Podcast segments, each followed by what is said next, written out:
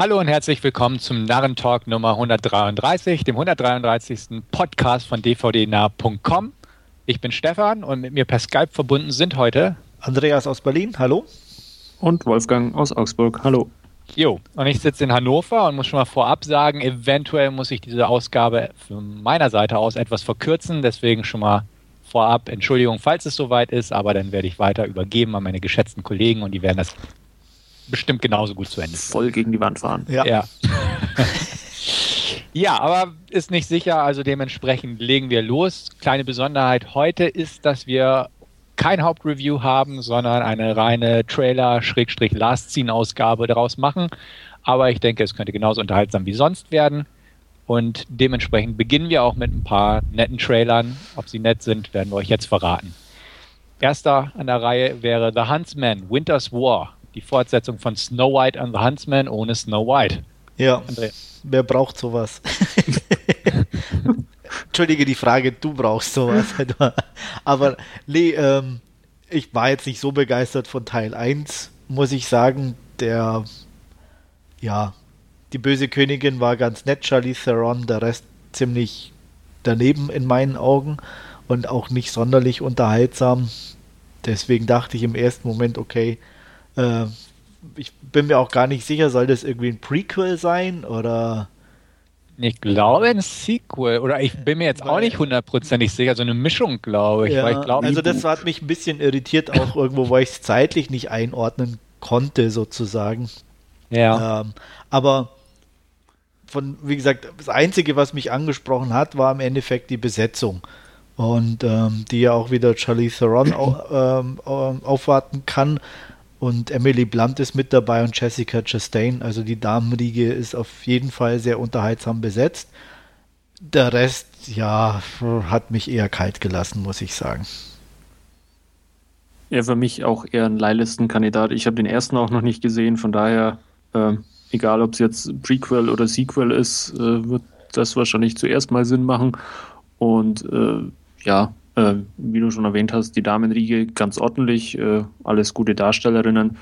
Ähm, aber so inhaltlich hat es mich jetzt auch nicht wirklich ähm, gepackt. Ist auch eher so ein Leihlistenkandidat bei mir, äh, wenn er mal da ist. Ganz nett, aber ansonsten reiße ich mich jetzt auch nicht um den.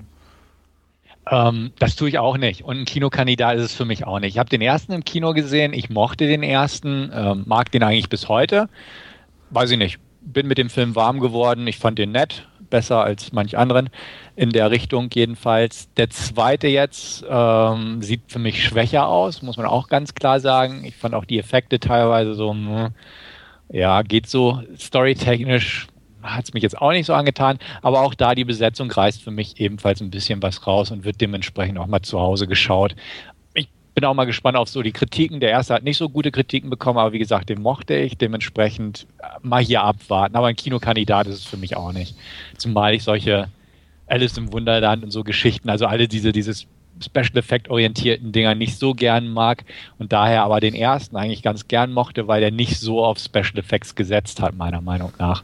Ja, und fand ich eigentlich schon. Echt? Ja. Also so. Ah, die waren, waren, vermutlich so gut, dass sie nicht auffielen.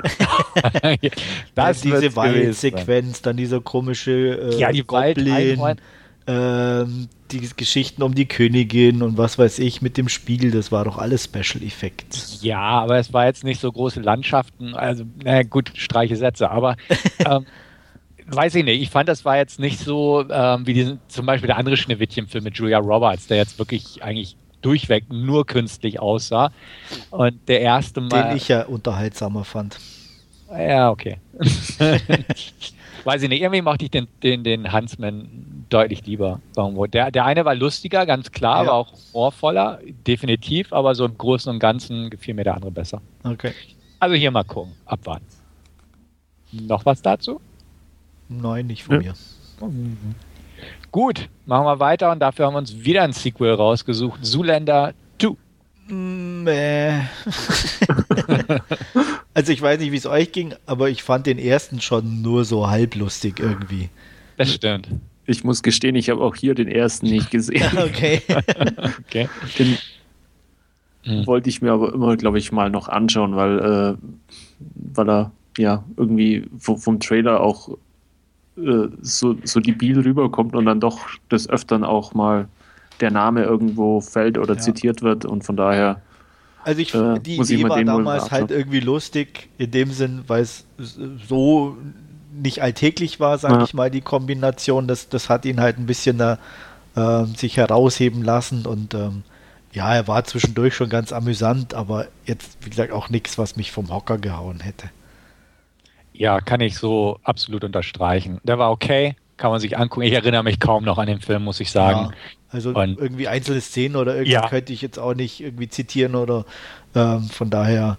Und ähm, ich muss sagen, Teil 2 ah, ist auch wieder so typisch größer, schneller, weiter und ja, hat mich auch nicht angesprochen. Also geliehen wird der bestimmt mal. Einfach Ja. aus Neugier, aber, ja, aber ich äh, weiß nicht mal, ob ich ihn leihe oder einfach warte, bis er mal irgendwo im Stream oder so läuft oder Ja. da mal. Also, wie, gesagt, also war ich jetzt nicht so. Ich fand ihn auch nicht lustig, muss ich ganz ehrlich sagen. Also, Zum Schmunzeln ein bisschen. ja, Ja. ja. ja. Im Endeffekt war es halt so, so ein, ja, auch schon wieder sehr viel Action einfach so, äh, ja, also, da kann ich mich beim ersten auch nicht dran erinnern, dass da so viel war, Nee.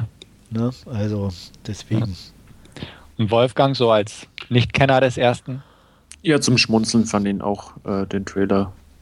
Von daher Oh. ganz, ganz okay. Äh, aber wie gesagt, auch hier ohne den ersten Teil vermutlich, ja, wird man wohl nicht brauchen bei Zoolander 2, Ich denke aber auch nicht, dass der irgendwie äh, eine Voraussetzung sein wird. Ja. Nee. Ja, okay. Bislang noch nicht so überzeugende Trailer heute. Ich merke das schon. Nee. Vielleicht kann uns Nummer 3 da ändern. Concussion, Will Smith. Fange ich, Ja, fang an. fang ich an. Ähm, auch nicht so wirklich. also, Na, hallo, Will Smith mit total geilem Accent und so. ja, ja, sein Accent mag auch voll real sein und Ja. authentic, aber ähm, Er wird äh, dumm. Ja, Also, also, ich musste auch am Anfang echt lange überlegen, um was denn jetzt eigentlich geht. ne? Also irgendwie so ein, Ja. weil ich im ersten Moment ähm, Concussion nicht auf dem Schirm hatte, äh, habe Mhm. mir auch äh, irgendwie gar nicht drüber nachgedacht, was es heißt. Und dann habe äh, hab ich gedacht, oh okay, jetzt klingelt es langsam. Da hatte ich mal irgendwas gelesen drüber und so. Mhm. Aber ich brauche da keinen Film drüber, glaube ich. ja, aber Will Smith braucht mal wieder eine Oscar-Nominierung und Ja, hey, aber meinst ah. du, der kriegt die da dafür? Ach, angeblich ja soll er echt gut spielen in dem Film, habe ich gelesen, jetzt äh, bei so einer Vorberichterstattung von Aha, Hollywood okay. Reporter. Dann Ähm, müssen die einen anderen gesehen haben als ich.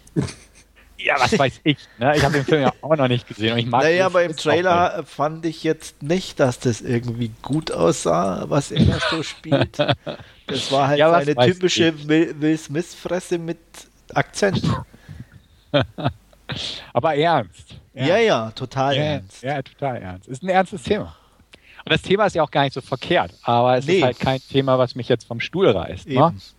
Und äh, ich sag mal, es viele Sportarten, wo das ein Thema ist. Und ähm, ich denke mal, Aber- jeder, der Sport macht, äh, die mit Körperkontakt und sowas verbunden ist, muss im Endeffekt damit rechnen, dass es körperliche Schäden nach sich zieht. Ja, aber hier hat ja die NFL so lange abgestritten und die NFL ist mächtiger als, sage ich mal, ne? Ja, was weiß ich. klar. Ist ja eine wahre Geschichte. Ja. Ist eine wahre Geschichte. Da kannst du nicht gegen ankommen. das war Nee, das Beste. aber im. Endeffekt, was hat es denn für Konsequenzen gehabt? Gar keine, oder? Ich- Schreit heute noch irgendjemand danach und die rennen sich trotzdem die Köpfe ein. ah, bessere Helme. Meinst du? Ja, keine Ahnung. ja, eben, nicht mal das ist irgendwie. Also von daher, ähm, ja. Ja. Aber vielleicht verrät uns das der Film ja am Ende. Wahrscheinlich, ja, ja. In einer schönen Texttafel. Genau. Ja. Wolfgang, du warst so still gerade. Ja. Ja ich fände es besser, wenn Jaden Smith die Hauptrolle spielen würde. Ja. Quatsch. Kannst du Ähm, Kid 2, ne? Ja, Ja, ja. genau. Er, Äh. er könnte ja ein bisschen die, Köp die Köpfe ertreten, so als Karate-Kid und dann. Ja, genau. Genau. Ähm, ich muss gestehen, ich fand ihn jetzt nicht uninteressant. Äh, als Trailer, mir sagt die Thematik jetzt nicht wirklich was, äh, was da in der NFL vorgefallen ist, äh, habe ich nicht mitverfolgt. Ähm, von daher, ja, ist es für mich auch eher mal so ein Streaming- oder Leihkandidat. Auch hier nichts Berauschendes, aber ich glaube, das kann man sich mal anschauen, wenn man ähm, ja über äh, den, den Dialekt von, von Will Smith irgendwie drüber wegkommt. Ja, mal gucken. Mal gucken. Gut, okay, kommen wir von dem anspruchsvollen Kram mal ein bisschen weg.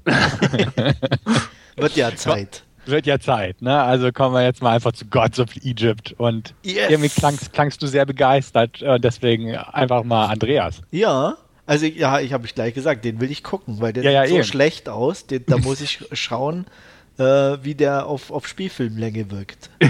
Ob ich, auch, ob ich auch Vermutlich Krebs schlecht, bekomme oder ob ich es überlebe. Le Ja. Also ich muss ja auch gestehen, äh, ich, ich bin ja auch, äh, wie hieß der?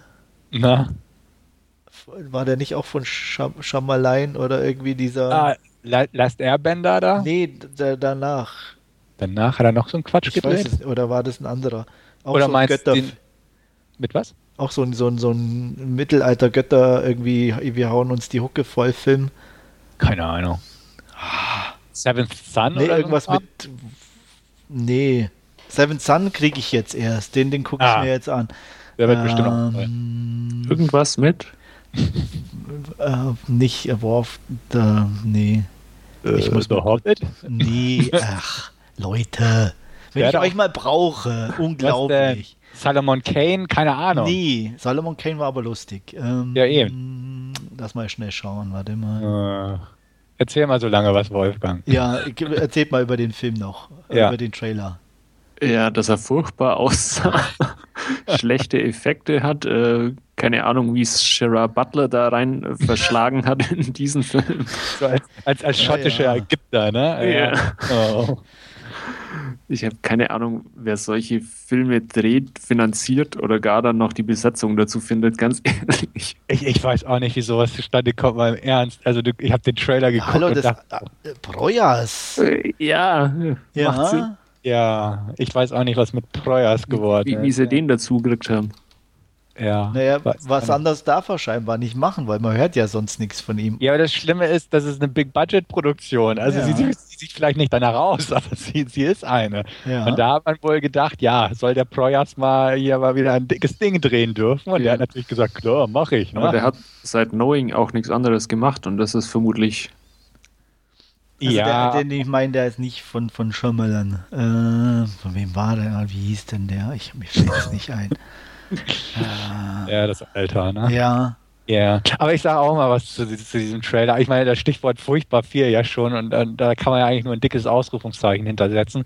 Also sowohl von der Thematik als auch von den Darstellern als auch von, von allem ist es einfach nur eine Katastrophe. Also es sieht so künstlich aus, diese Viecher sehen so scheiße aus. Diese Schlangen, die da. Ja, die Stangen am Ende und einfach das Ganze.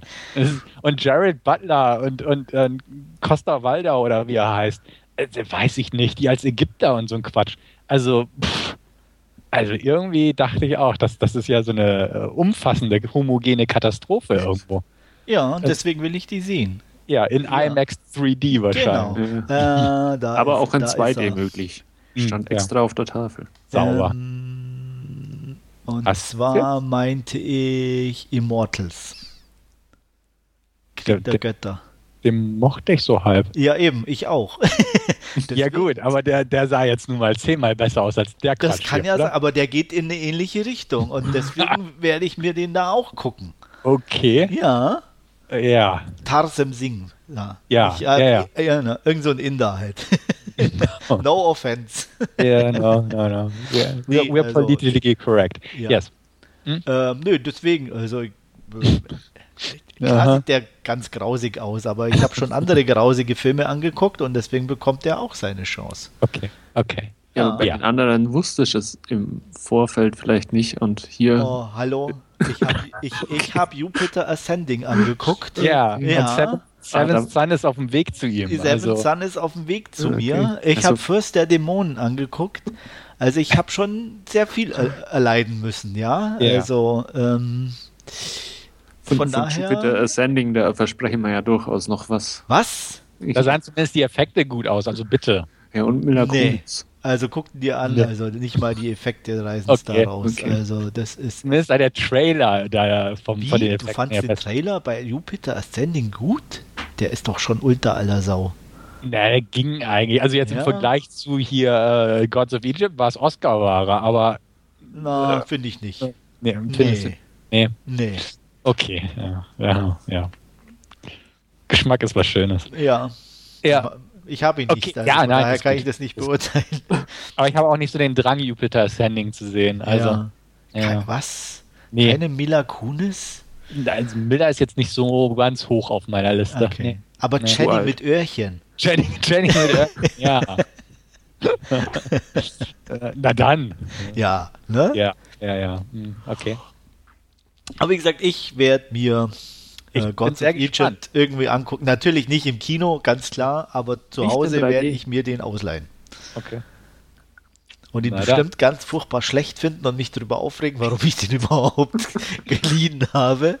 Und wir werden dir ein paar Zitate aus diesem Podcast. Wahrscheinlich werden Ja, wir dir ja. dann um die Ohren gehauen, ja. Ja, ja. Okay. Es steht noch keine Laufzeit dabei, das wäre jetzt noch interessant, aber vielleicht irgendwie zweieinhalb Stunden, oder so Ja, noch geht. also Standard ist das doch inzwischen. Ja. Also unter Also zwei wenn Stunden dann- geht doch gar keiner mehr. So, Wenn so altes Sandalen-Epos-Laufzeit. Also mit- dreieinhalb mit vier Stunden. so, ja. Ja, Ja. ja. Ben Hur-Niveau. Ja. Ja. Ah, ja. Gut, äh, gehen wir mal weiter zu einer etwas geerdeteren Geschichte, obwohl Übernatürliches auch dabei ist, aber im Vergleich zu Gods of Egypt ist, glaube ich, alles irgendwie sehr bodenständig. Backtrack.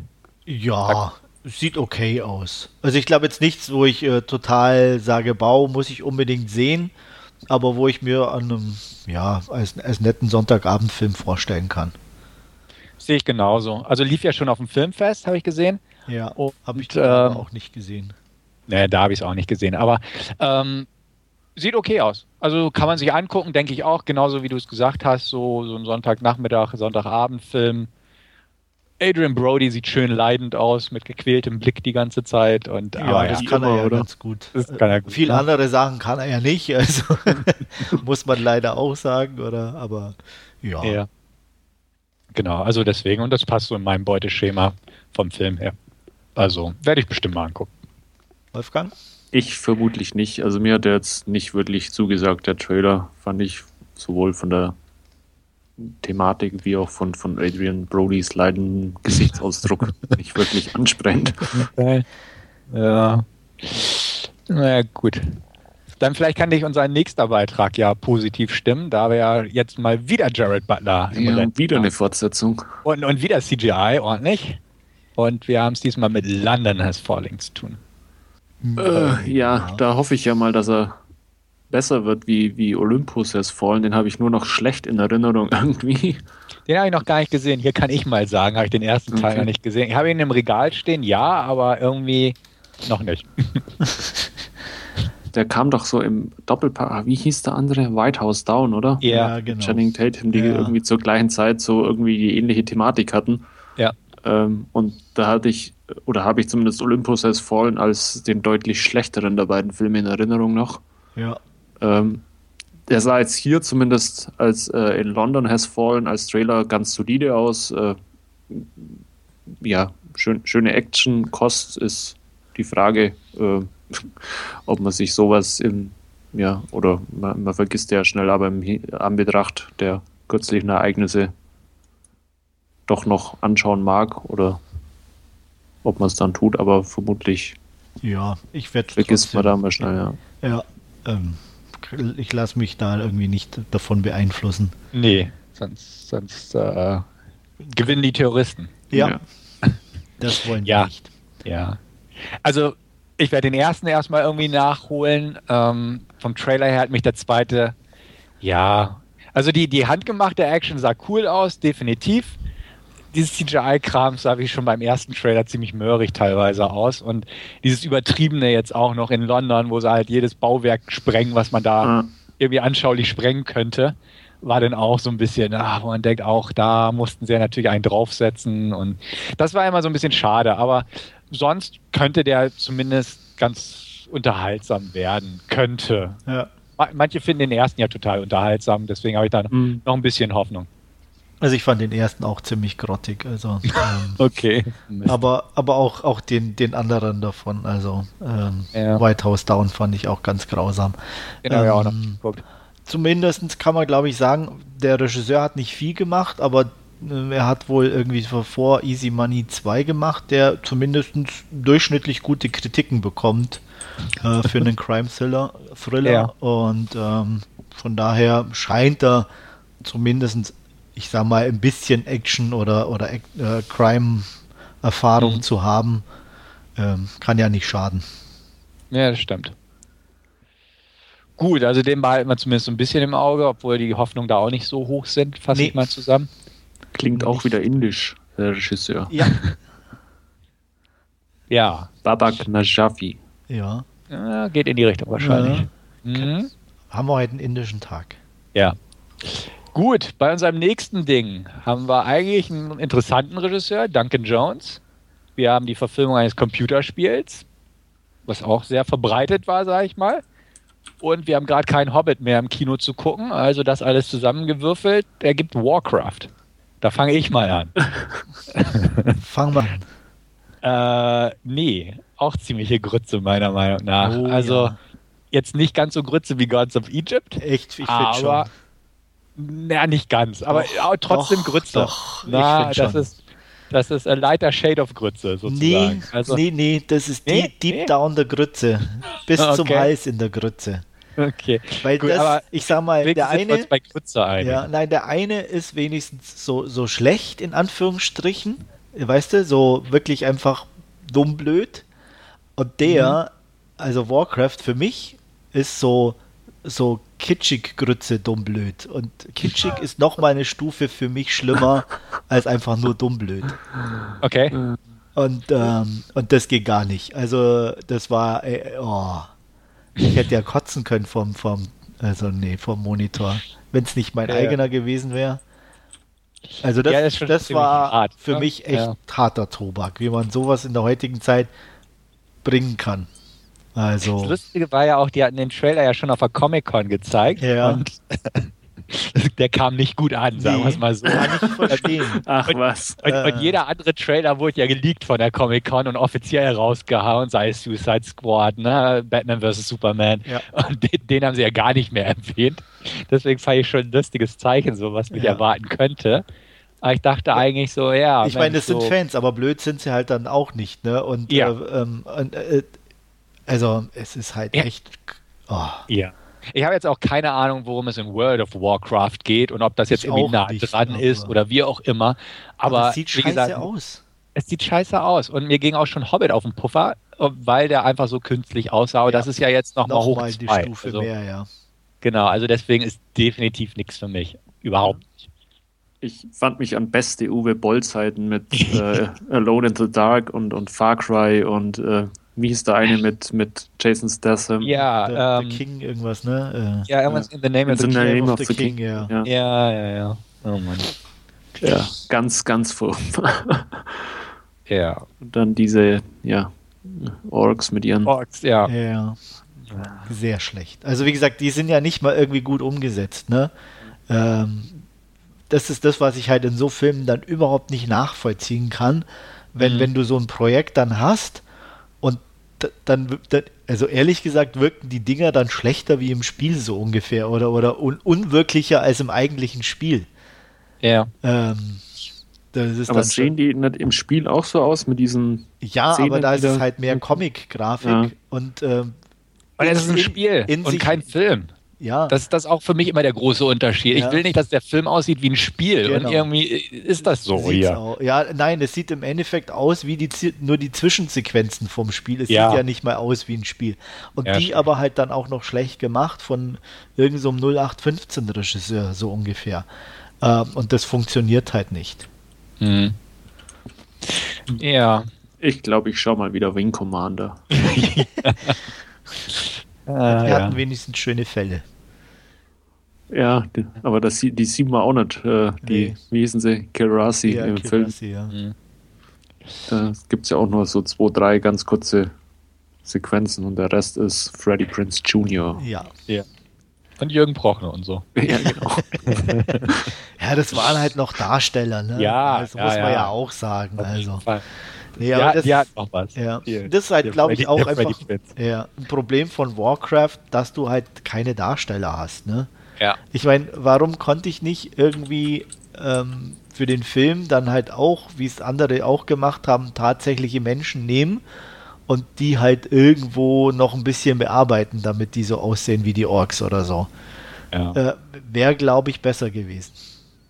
Das Ja, aber ich, ich schaue jetzt gerade so auf die Besetzungsliste, also so ganz unbekannt sind die auch nicht. Äh, Ja, aber die sind ja- Paula Patton, Ben Foster, Dominic Cooper, Ja, Toby Ja. Die spielen vielleicht halt ein paar Menschen oder sind Mhm. halt, was weiß ich, irgendwo drunter, aber du erkennst sie nicht mehr. Mhm. Und das, was, was, was Stefan auch schon sagte, was mich eben auch am Hobbit gestört hatte, was ich bei, bei Herr der Ringe noch gut fand, da sahen die Orks wenigstens wie Orks aus. Im, im, in dem, Im Hobbit ist es nur Computer. ja. Ja. Und dann fand ich das einfach auch langweilig. Auch, auch dieser Hauptbösewicht da, es ist nur Computer und fand ich in meinen Augen auch echt. Dieser nicht, Weiße, Ja, oder? genau, auch echt Ja. nicht gut gemacht. Mhm. Und sowas stört mich, muss ich sagen. Also, und wenn dann der Rest auch noch nicht so gut passt, dann ist das ähm, meistens dann Ja, für mich. Kommt in- alles zusammen. Genau. Wirklich, wo ich sage, nee, danke, äh, scheiß Film, nächster. Ja. Und die so sieht, und Warcraft sieht halt noch scheißerer aus wie der Hobbit im Endeffekt, weil es noch weniger Menschen in Anführungsstrichen gibt. Das stimmt. Also. Und Ja. da kann auch die Geschichte dahinter vielleicht noch so gut sein und interessant und da können sie sich echt so viel Mühe gegeben haben, wie sie wollen. Ähm, die Optik ähm, zwingt mich dazu abzuschalten. Mhm. Ja, ich merke schon, diese Woche hatten wir so nicht die große Trailer-Ausbeute. Kann man nicht so sagen, nee. Nee. Natürlich für kurze dabei. Aber vielleicht haben wir ja in letzter Zeit irgendwas geschaut, was deutlich besser ist. Und da gucken wir jetzt mal nach. Und da möchte ich mal anfangen. Denn ich habe im Urlaub eines Abends, als ich müde nach Hause kam, ins Hotelzimmer und den Fernseher einschalte, in einen Film reingeschaltet, den ich noch so im Ohr hatte. Und zwar war da eine Szene, wo Miley Cyrus gegen einen Waschbär ankämpfte auf einem Strand. Und da Wolfgang, Wolfgang. Wolfgang hat mir auch letztens erst The Last Song vorgestellt von Nicholas Sparks und ich habe gelacht, als er ihn mir vorgestellt hat. und dann kam diese Szene und ich dachte, okay, den guckst du jetzt zu Ende an. Und ich habe auch gelacht. Aber ich habe ihn durchgestanden. Ähm, er war nicht gut. Ach nee. Das, das nicht. Also um das mal, ich bin jetzt kein bekennender Fan geworden. Er war aber auch nicht so schlecht. Also er war im Prinzip so wie die ganzen anderen Nicholas Sparks Dinger mit sehr viel unfreiwilligen Humor. Also also eigentlich alles das, was Wolfgang so erzählt hat und so, so nett ernst erzählt hat, weil der Film sich auch irgendwie total ernst nimmt und wo wir da schon lachen mussten, kommt echt rüber in dem Film. Also Ja, die Erstaunlich. tragische Wendung, die dann Das, kommt. ja, die tragische Wendung war ja auch schon und ich spoiler jetzt einfach mal die Szene. Aber wenn dann der, der Papa stirbt und sie dann in der Kirche steht und die traurige Rede hält und der Freund dann noch reinkommt zu spät zum Gottesdienst und dann hinter ihr die Sonne aufgeht in diesem Fenster und das Fenster, das der Vater und der Sohn in ja, mühseliger Kleinarbeit geklebt und genau. und die Sonne strahlt sie an und sie Ja. lächelt und sagt, oh, Papa und so ungefähr.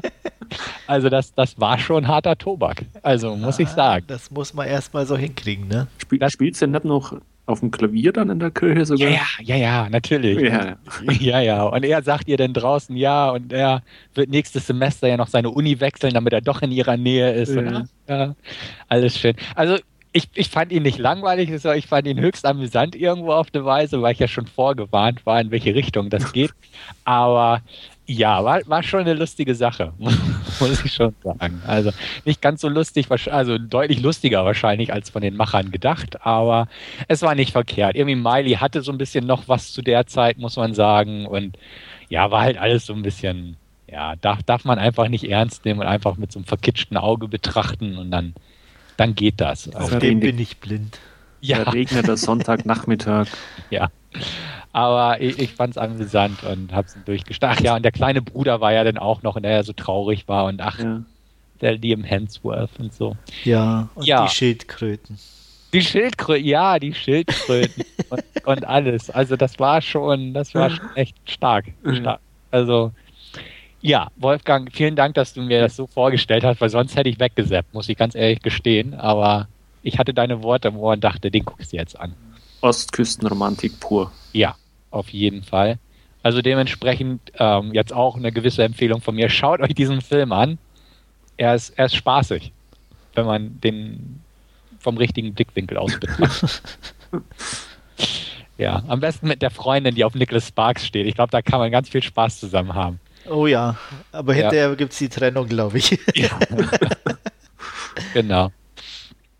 Ja, also das war mein kurzes erstes Last Scene, The Last Song, mit dir an meiner Seite. Ähm, Miley Cyrus, Liam Hemsworth. Ähm, Filmtipp der Woche, oder?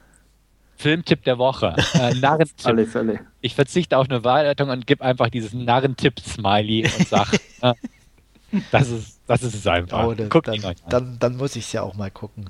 Ja, unbedingt. Lieber nicht. Unbedingt. Nee, nicht wirklich. Aber du hast dir einen anderen Film angeguckt. Ich habe mir mal endlich, äh, was ich schon lange vorhatte, dank äh, umsonst Streaming, äh, die Doku zu Apocalypse Now angeguckt, Hearts of Darkness, A Filmmakers Apocalypse.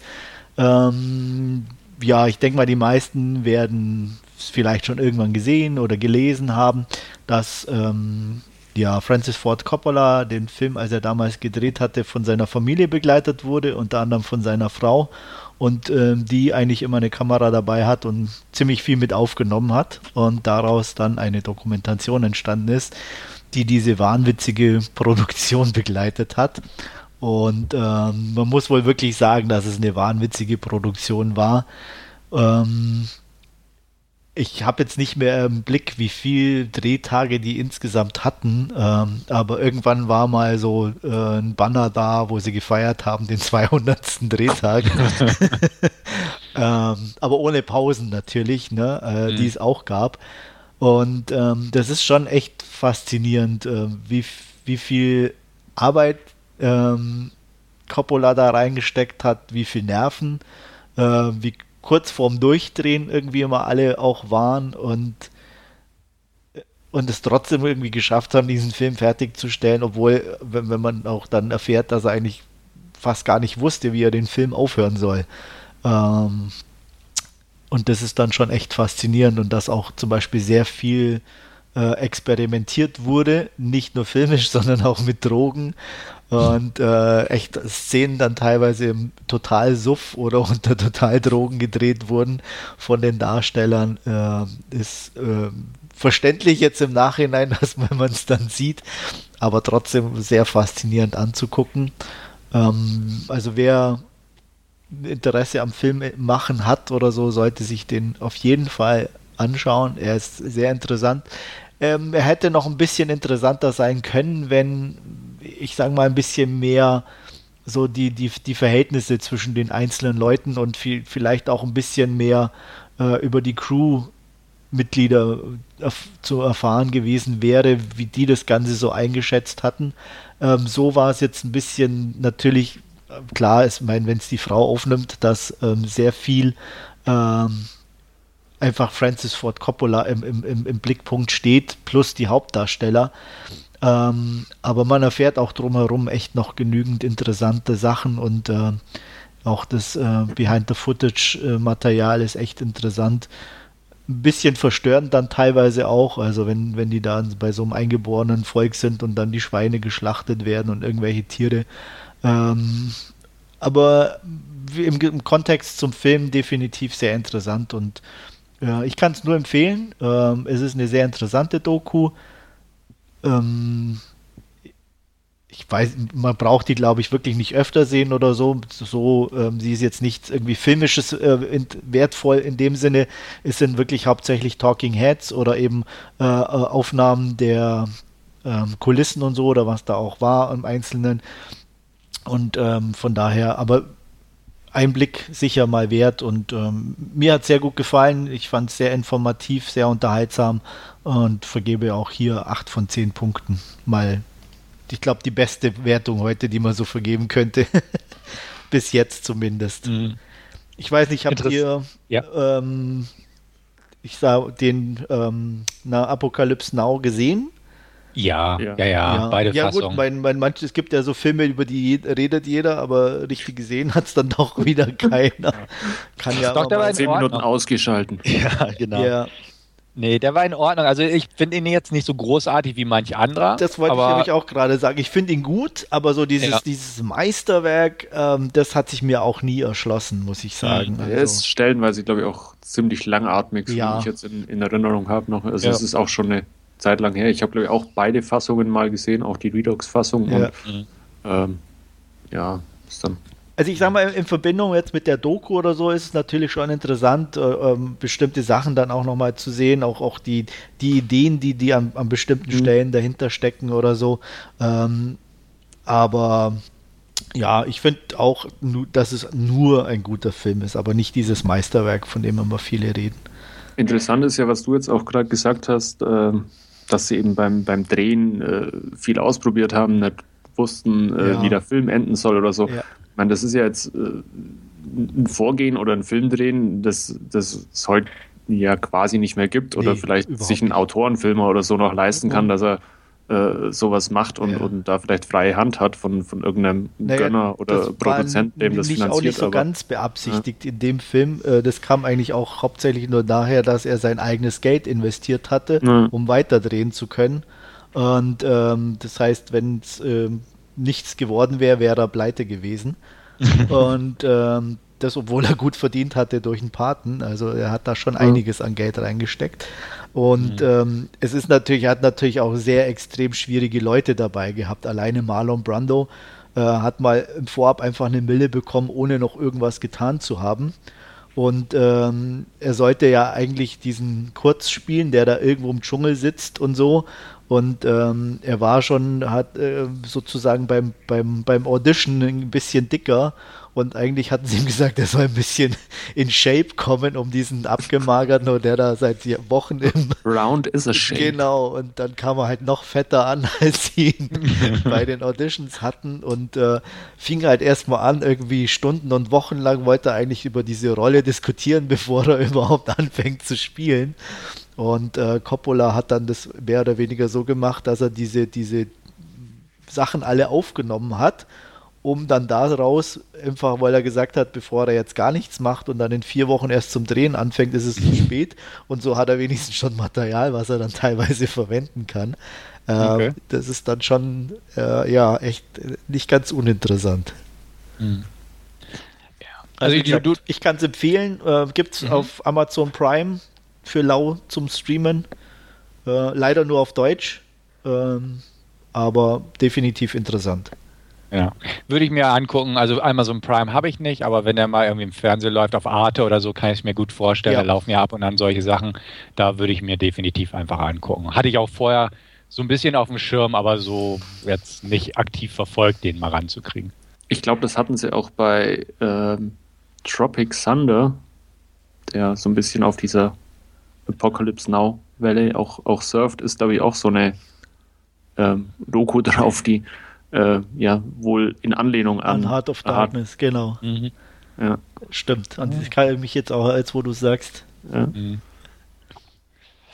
ja okay. ansonsten ja, auch bei also. mir, wenn ich mal drüber streibe oder so, äh, im Streaming, Amazon Prime habe ich leider nicht mehr, von daher. Okay.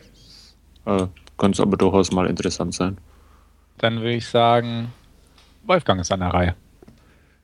Ja, und äh, ich habe ein etwas ja, längeres Filmprojekt äh, hinter mir. Ich habe mir eine ganze Reihe an Wuxia-Filmen in letzter Zeit ähm, angesehen, wo ich euch jetzt ein paar dann auch vorstellen werde im, im Podcast. Und äh, ja, angefangen hat das eigentlich alles mit äh, Dragon Inn von äh, King Hu, den ich vor so knapp zwei, drei Wochen bekommen habe, äh, die neue Masters of Cinema Blu-ray und in dem Zuge oder nach dem Anschauen von, von Dragon Inn äh, habe ich mir eben eine ganze Reihe an äh, weiteren Wuxia-Filmen äh, angesehen, die alle ja ähnlich von, von der Thematik her sind oder wo, wo sich einfach äh, viele Sachen einfach äh, genrebedingt wiederholen. Es gibt immer diesen Schwertkämpfer, der dabei ist. Es ist meistens irgendeine äh, korrupte Regierung oder ein, ein Eunuch dabei, der, der den, den Kaiser äh, ja, hintergeht und ähm, Rache ist ein äh, Thema, das immer wieder äh, aufkommt und, und ein, ein, Hauptmotiv in den Filmen ist. Und ja, wie gesagt, äh, angefangen hat das Ganze mit äh, Dragon Inn, mit der Blu-ray, die ich mir angesehen habe. Der Film ist von 1967 von ähm, King Hu. Und ja, das ist einer so dieser äh, Meilensteine des, des Wuxia-Genres, der auch ein bisschen so dieses, äh, wie gerade schon erwähnte, äh, Story-Konstrukt auch äh, ja, als Blaupause irgendwo dargelegt hat. Ähm, es geht los mit äh, einem Minister, der ja regierungs- oder kaisertreu war und von einem Eunuchen hingerichtet wird. Äh, die Kinder des Ministers werden ins Exil geschickt ähm, aber der Eunuch äh, ja, besteht drauf oder äh, plant quasi seine ja, Rache beziehungsweise die ganze äh, Familienlinie auszulöschen und äh, versucht, die Kinder auf dem Weg ins Exil ähm, eben ja, äh, hinrichten beziehungsweise massakrieren zu lassen. Äh, das Exil führt die Kinder in das titelgebende äh, Dragon Inn oder äh, Dragon Gate Inn, wie es auch teilweise he heißt. Und ja, ähm, auf, auf dem Weg dorthin äh, treffen sie ja zwei Schwertkämpfer, äh, die sie dabei beschützen und auch in dem äh, Inn dann an sich oder an diesem Gasthaus äh, kommt dann nochmal ein, ein weiterer sehr begnadeter Schwertkämpfer dazu, der es äh, mit den Truppen aufnimmt, äh, die den äh, Kindern quasi im Nacken sitzen. Und äh, ja, das führt immer wieder zu mehr oder weniger ähm, ja, ausgeweiteten äh, Kämpfen und ja, hat einiges an Schauwerten. Dementsprechend ähm, Dragon Inn war auch einer der ersten Filme, wo äh, Wirework an sich eingesetzt worden ist, beziehungsweise dann auch äh, sehr viel versteckt noch mit, mit Trampolins gearbeitet wurde, wo dann einfach ja äh, die fliegenden äh, äh, Sequenzen entsprechend äh, eingefangen worden sind oder was einfach zu, zur Unterstützung für diese ja sehr akrobatischen Moves und so weiter herangezogen werden, die ja auch fürs Wuxia-Genre ähm, irgendwo maßgeblich sind und eigentlich nie auch ein, ein äh, magisches Element darstellen, sondern eher immer ähm, so diese Überlegenheit des Meisters äh, demonstrieren, wenn einer ähm, ja die Wände hochlaufen kann oder äh, sehr weit springen, sehr genau und sehr schnell mit seinem Schwert umgehen kann. Das ist immer ähm, nicht äh, mit in, in, der Magie begründet, sondern immer einfach in der äh, Erfahrung und, und, äh, und dem Können des Meisters, der eben da entsprechend das Schwert schwingt. Und das, auch, auch, das ist ein äh, äh Thema, das sich eigentlich durch diese ganzen Wusha-Filme Filme durchzieht. Ja, wie gesagt, ähm, sehr, sehr spannend anzuschauen. Ähm, von 1967 ein bisschen in die Jahre gekommen, sicherlich, äh, aber nichtsdestotrotz äh, spannend und, und schön. Äh, auch die Blu-ray, wie man es von, von der Masters of Cinema Reihe gewohnt ist, ähm, ja, absolut sehenswert. Äh, wertungstechnisch würde ich da mal eine 8 von 10 geben und weitergemacht habe ich dann mit, ähm, ja, quasi dem Remake zu Dragon Inn, ähm, das den Namen New Dragon Gate Inn hat, äh, von Tsui Hark, äh, 1992 verfilmt, äh, in ja, den Hauptrollen unter anderem dann Tony Leung, Brigitte Lin äh, und Maggie Choing.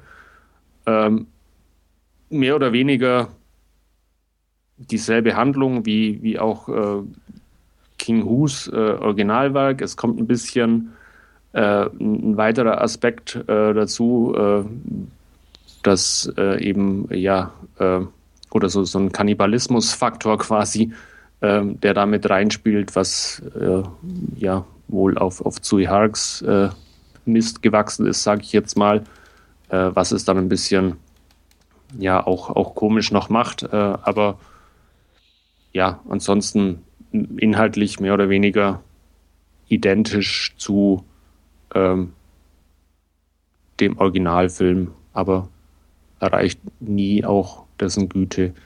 Ähm, von daher wertungstechnisch nur 6 von 10 Punkten. Und äh, der dritte Film in der Reihe, den ich mir dann angesehen habe, das ist einer, der schon längere Zeit bei mir im Regal steht. Und ich weiß jetzt nicht, äh, Andreas, ich glaube, du hattest den sogar im Podcast schon mal vorgestellt. Das ist ein Nachfolger, äh, der drei Jahre nach den Ereignissen von Dragon Inn spielt. Da kann man sich jetzt drüber streiten, ob man dann das Original nimmt oder das Remake von, von Tsui Hark. Und zwar handelt es sich um Flying Swords of Dragon Gate, der auch wieder von Tsui Hark verfilmt wurde und bei dem unter anderem ähm, Jet Li und Chu Sun ähm, ja, die Hauptrollen spielen. Auch hier geht es wieder ähm, um das Titel, Titel, titelgebende Inn oder das Gasthaus. Ähm, hier, ja, nachdem die Wirte aus, aus den ersten Filmen quasi verschwunden sind, ähm, haben sich ja äh, ein, eine neue Gruppe äh, in dem Inn eingenistet, die aber in Wahrheit nach einem äh, Schatz suchen, der in der Wüste irgendwo in der Nähe ver verschollen sein soll und der sich nur alle äh, 60 Jahre waren es, glaube ich, ähm, während eines großen äh, Sturms äh, zeigt. Und äh, den wollen sie eben heben, diesen Schatz. Äh, das Ganze wird aber kompliziert dadurch, dass eine ja, schwangere Konkubine des Kaiserhofs äh, auch auftaucht und die wiederum einen, ja, äh, ein ganzes Gefolge an, an Soldaten wieder äh, dabei hat, diese äh, beseitigen wollen. Wie gesagt, sie ist schwanger mit äh, einem Kind, das das Licht der Welt nicht erblicken darf. Und ähm, ja, diese Soldaten, die von einem Eunuchen wiederum äh, geschickt werden, äh, werden wiederum verfolgt dann auch nochmal von einer ja, Handvoll regierungstreuer Soldaten und, und äh, was wieder dann zu den für das Genre übrigen Schwertkämpfen und Auseinandersetzungen führt. Ähm, da, wie schon gesagt, die Blu-ray hatte ich schon länger im Regal stehen. Ähm, da hatte ich nur immer so im Hinterkopf die schlechten oder angeblich schlechten Kritiken. Ich habe es jetzt gar nicht mehr nachgeschaut, ob es denn so war oder ob, ob ich mich da nur von, von einer bestimmten habe leiten lassen. Auf alle Fälle war ich äh, von dem ganz positiv überrascht. Ähm, hat auch wieder äh, diese tollen Wüstenaufnahmen, ähm, tolle Schwertkämpfe mit dabei und äh, ja, sehr passable Darsteller. Und bei dem fand ich mich ähm, sehr gut unterhalten und wird dem sieben von zehn Punkte geben. Ich kann ja. mich nicht erinnern, ob ich den gesehen habe. Ich glaube, wir hatten uns mal unterhalten. Ja. Ich weiß nicht, ich glaube, es war mal ein Podcast, wo wir dann irgendwie auch draufgekommen sind, dass das ja ein Nachfolger quasi zu äh, Dragon Gate Inn ist. Also ich habe den Ding halt äh, gesehen von Wong Kar Wai. Ashes of Time. Ja. Zu dem kommen wir noch. Den, den, den weiß ich, also, äh, ja. aber wie war jetzt oder Flying Swords of Dragon Gate. Flying Swords of Dragon Gate. Ich kann mich nicht mehr erinnern. Ehrlich, der ist weg. Gut, dann kann ich mich da auch getäuscht Also es kann sein, aber ich könnte es ja. jetzt echt nicht mehr beschwören. Geht los mit äh, so einer riesigen CGI-Sequenz, die über so einen äh, alten Hafen drüber ah, geht. Habe ich gesehen. ja. jetzt, ah, der war das, alles klar. Jetzt weiß ich es wieder. Stimmt. Aber ich hätte den jetzt damit gar nicht irgendwie in Verbindung gebracht. So. Okay äh, weil ich da nicht mehr so viel Sand in, in Erinnerung habe. Ja, reichlich. Ja, okay. Aber es ist auch wieder schon eine Weile her und ich fand ja. den, glaube ich, okay, aber jetzt nicht so riesig gut, ah. wenn ich mich richtig erinnere. Aber, aber ich weiß jetzt wieder, welchen du meinst. Den hatte ich mir auch, glaube ich, nur geliehen, wenn mich meine sein. Erinnerung nicht trübt. Ja, ähm, Stefan, dir würde ich jetzt keinen wirklich empfehlen. ja, ich glaube auch. ja. ja. Gut, aber das mal ähm, die ersten drei als Einstieg. Genau, okay. Ähm, dann komme ich jetzt zu meinem zweiten Vorschlag heute, beziehungsweise meiner zweiten Vorstellung. Ich habe mir die erste Staffel von Eye Candy angeguckt. Es wird keine zweite Staffel geben, also wurde nach zehn Folgen abgesetzt, aber zum Glück abgeschlossen in Sachen Staffel. Eye Candy ist eine Serie von MTV, also sehr teenorientiert, um das mal so zu sagen.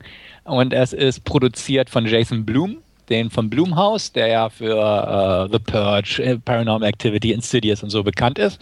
Die beiden haben sich zusammengetan und ähm, im Prinzip basierend auf einem Roman von R.L. Stein, Eye Candy geschaffen. Worum geht es darin? Es geht um äh, eine junge Dame, ähm, Lindy, gespielt von Victoria Justice. Und ähm, gleich in der ersten Folge wird ihre Schwester entführt vor ihren Augen. Sie kann sie nicht retten. Sie ist ähm, daraufhin eigentlich sehr bemüht, sie zu finden.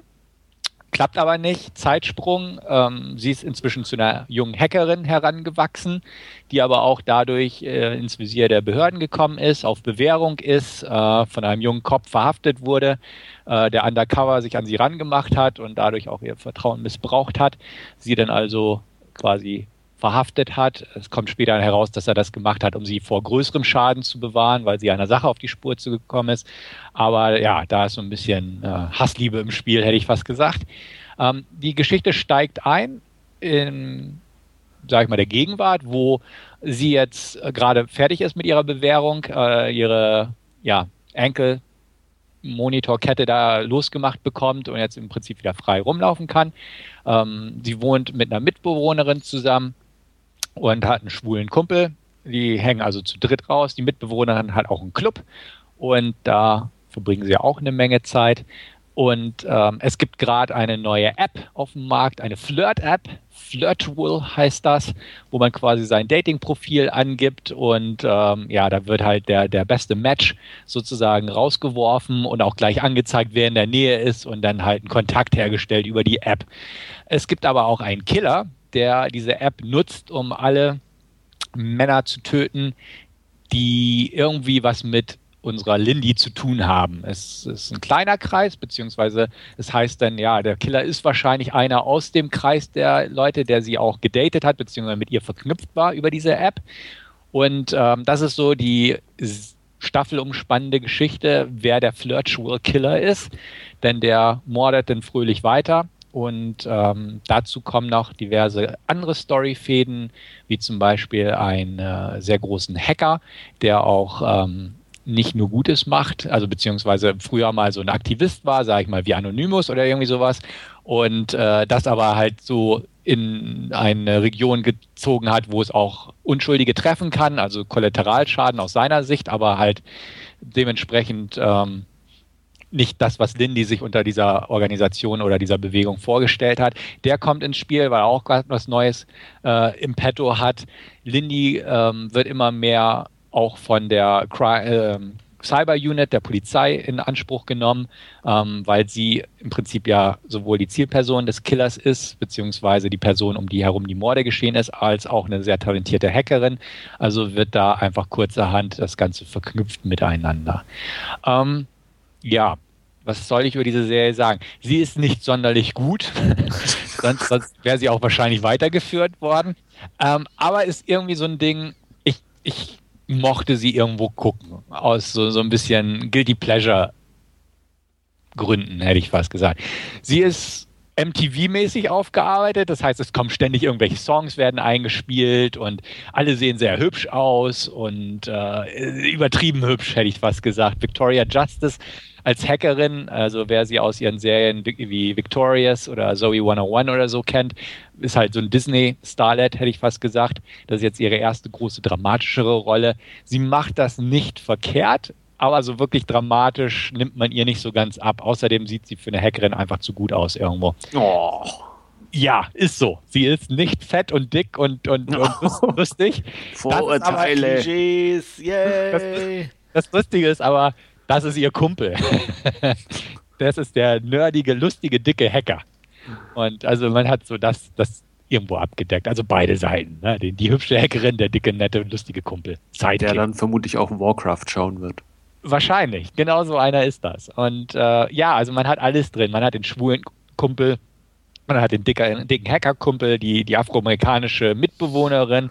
Ähm, es ist okay. Ähm, ich sag mal, die Gewalt ist okay, also ist sehr düster gehalten größtenteils, ähm, was ich schon mal ganz nett fand. Spielt in New York, es wurde tatsächlich, glaube ich, auch zumindest an einigen Ecken von New York gedreht, die ich kannte. Also nicht gerade in Kanada, sage ich mal so, wie ja vieles, was in New York spielt, gedreht wird. Ähm, ich fand es in Ordnung. Es war nicht langweilig. Also man, man wurde irgendwo immer unterhalten. Ähm, so ein bisschen hatte ich in der Mitte das Gefühl, dass man so ein bisschen den roten Faden aus dem Blick verliert, weil so ein, zwei Case of the Week-Fälle mit eingeschoben wurden, die auch nicht verkehrt waren, aber so ein bisschen, wo ich dachte, mh, hm, die müssen irgendwie wieder den Bogen kriegen. Zumal ähm, zwei sehr gut aussehende junge Polizisten im Spiel sind. Einmal der, der sie verhaftet hat und sein eben, ebenfalls sehr junger, gut aussehender Partner. Ähm, einer von beiden geht auch drauf und das führt auch dann wieder zu Konflikten und ähnliches. Ähm, was ich mochte auch, war im Prinzip, dass ein paar Leute draufgehen, von denen ich es nicht erwartet habe. Also es war so eine tragische Nebenfigur, hätte ich fast gesagt, die mir eigentlich sehr gut gefiel.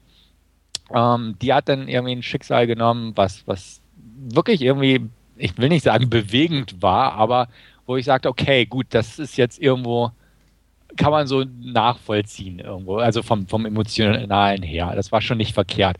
Ansonsten ist es halt super oberflächlich, super klischeehaft.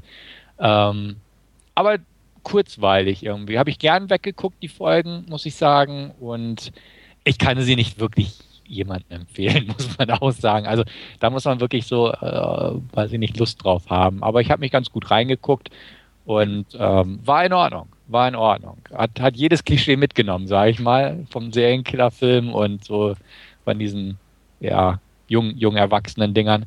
Aber war okay war nicht uninteressant. Ähm, hat so ein bisschen gespielt. Wer ist der Killer? Ist er nun der? Ja, der kann es nicht sein, zu offensichtlich oder vielleicht doch. War in Ordnung. Also war jetzt auch nicht groß überraschend, aber wie gesagt, ich fand es unterhaltsam. Nichtsdestotrotz, über eine 4 von 10 kommt es auf keinen Fall hinaus. Und 4 von 10 ist halt auch so meine Perspektive, weil ich das irgendwie durchaus ganz unterhaltsam fand, das Ganze. Ähm, ich habe mal bei IMDB nachgeguckt, da steht das Ganze bei 7,3 von 10, bei knapp 5000 Bewertungen ja, ist halt das MTV-Publikum, sage ich mal. Also nichtsdestotrotz waren die Quoten halt nicht so gut, dass eine zweite Staffel kommt. Ähm, kann man verstehen irgendwo, aber so für eine 4 von 10 und dafür, dass ich echt die 10 Folgen durchgehalten habe, ist es okay gewesen. Bei einer Science-Fiction-Serie würde ich jetzt sagen, wenn sie nach einer Staffel abgesetzt wird, ist das ein Qualitätsurteil. ja. aber hier ist es halt einfach nur eine Serie.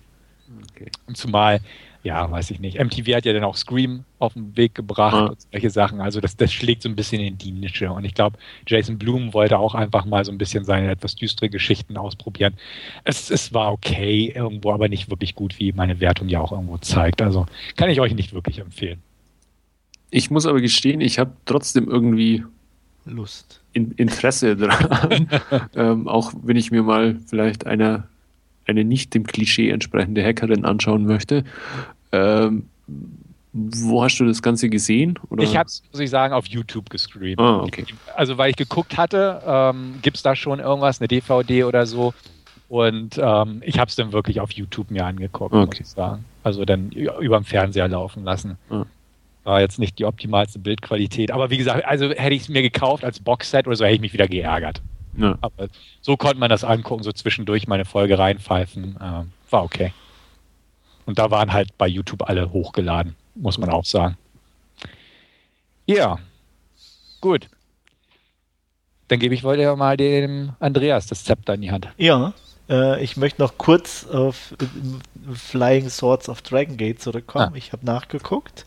Ich habe ihn ja. im November 2012 gesehen, also schon eine Weile her. Aber Letterbox Dank sei Dank weiß ich das jetzt wieder. Und meine Wertung war ein Punkt.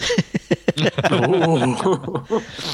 okay, ja. da liegen wir beide auseinander. Okay, ja, würde ich sagen. Movie ist ein overdone in every single aspect. Very disappointing.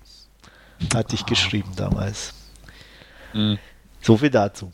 Ja. Ähm, ja, zu ein bisschen erfreulicheren Sachen. Ich habe mir das Regiedebüt von Ryan Gosling angeguckt, das da heißt Lost River. Ähm, es geht um eine Kleinstadt namens Lost River, die nach Wirtschaftskrise und Immobilienkrise immer mehr eine Geisterstadt äh, wird. Man kann jetzt natürlich Verbindungen zu real existierenden Städten in Amerika herziehen. Ist, glaube ich, nicht allzu schwer. Ähm, wir lernen kennen die alleinerziehende Mutter Billy, gespielt von Christina Hendricks, die mit ihren zwei Kindern dort lebt, Frankie und Bones, und ähm, die ums tägliche Überleben kämpft. Und ähm, ja, ähm, Frankie ist noch sehr klein, ähm, hat permanent Angst vor irgendwelchen Monstern im Haus und unter seinem Bett. Und Bones, der größere Brü der Brüder, ähm, ist ja immer auf der Suche nach Geld zu, dazu zu verdienen, um die Familie zu unterstützen.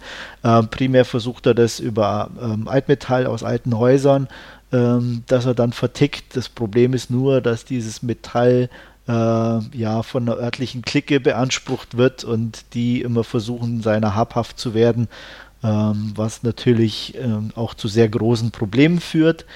Ähm, mit von der Partie ist auch noch eine Nachbarstochter Red, gespielt von Shirsha Ronan.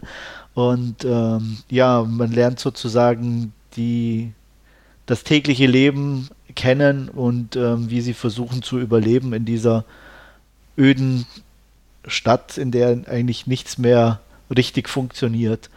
Der Film hat teilweise ziemlich ja, unterirdische Kritiken bekommen. Äh, kann ich auch nachvollziehen. Er ist jetzt nicht extrem gut. Man merkt auch ähm, Gosling irgendwie an, dass er ja mit äh, dem Drive-Regisseur dann doch ziemlich gut zurechtkam, weil es wirkt dann schon manchmal ein bisschen, ja, nicht direkt abgekupfert, aber sehr inspiriert, sagen wir mal so.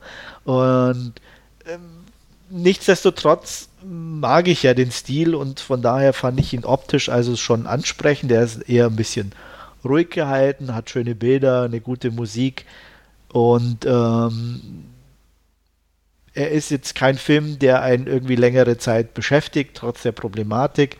Ähm, er ist ordentlich gespielt, aber er ist auch ähm, ja ohne große Überraschungen. Ähm, trotz der, der, der der Optik und, und der Spielereien, die eigentlich da sind, ist es nichts dabei, wo man sagt, wow, das ist irgendwie was Besonderes oder und das ist ja irgendwie gleichzeitig zwar natürlich gut, okay, weil es, ja ein Debüt ist, ähm, andererseits aber halt auch ein bisschen zu wenig, um dann als wirklich guten Film ähm, dastehen zu lassen.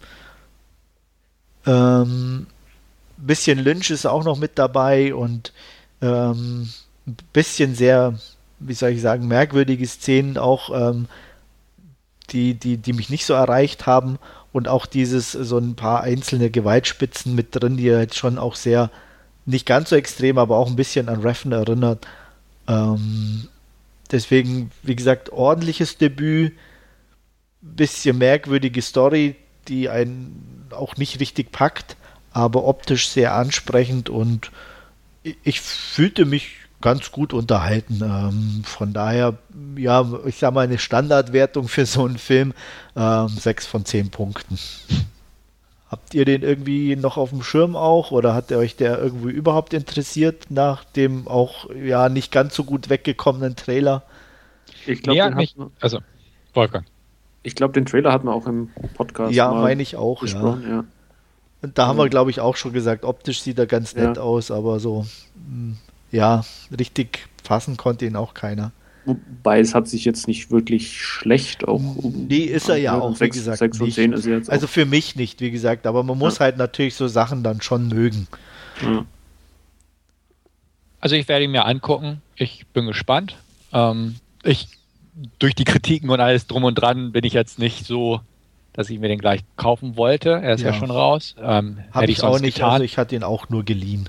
Ja. ja. also gucken werde ich ihn auf jeden Fall, definitiv. Da bin ich einfach neugierig und, und so ein bisschen Raffin Lynch mäßig und die Darsteller. Das, das erweckt einfach meine Neugier. Dementsprechend wird er ja. bestimmt mal geschaut. Ja. Und dann bin ich mal gespannt, was, was ich da so zu sage. Ja. Es ist halt Eva Mendes ist noch in einer kleinen Nebenrolle dabei. Äh, ben Mendelssohn ist ja auch immer ganz interessant mhm. zu sehen. Und ja, also von daher ähm, äh, ja, es ist echt äh, schön, einfach schön gefilmt. Auch Detroit ist, glaube ich, irgendwo, ähm, oder es ist in Detroit gefilmt, was man auch sieht. Und ähm, auch ähm, dieser Niedergang in dem sind recht gut eingefangen. Mhm. Ähm, so, so, gut wie bei Monsters Dark Continent? Äh, ja, ich, das ist jetzt natürlich eine sehr schwierige Frage, weil ähm, so einen hochklassigen Film jetzt hier mit reinzubringen. ähm, ich würde sagen, ja. ähm, also von daher, wie gesagt, optisch definitiv stimmungsvoll und ähm, hat halt, ja, er, spielt halt so mit, mit Bildsprache, mit Feuer, Wasser und was weiß ich. Und ähm, mhm. ähm, es gibt da wirklich auch, auch eine, eine nette äh, Geschichte, wo so, so, so eine also Straße in so einen alten, äh, wie soll ich sagen, in den See reinführt, wo dann die Lampen noch äh, praktisch, wo man die sieht, wo die immer weiter untergehen, die Straßenlaternen und so. Also solche Geschichten, ähm, die sind echt gut aufgenommen und, und ähm, wirken dann schon sehr, sehr ansprechend. Also für mich zumindest. Und deswegen mhm. ähm, hat er mich dann doch recht ordentlich unterhalten. Ja, klingt ja nicht verkehrt. Nö. Also ich werde mir den auch auf die Leihliste packen und irgendwann mal anschauen. Ja. Mhm. Also das Einzige, oder was halt, was ein bisschen, er ist schon sehr, sehr behäbig und ein bisschen ruhig. Also man sollte dann sich schon dann auch darauf einstellen. Mhm. Werden wir tun. Gut. Jo, Wolfgang, Special Teil 2.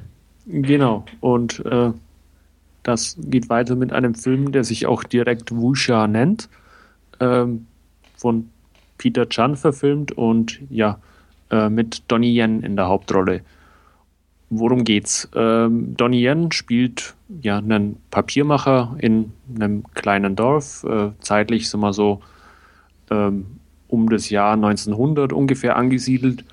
Und ähm, ja, Donnie Yen, wie gesagt, äh, spielt einen Papiermacher, der mit seiner äh, Frau, die von Tang Wei gespielt wird, und zwei Söhnen in einem abgelegenen Dorf lebt.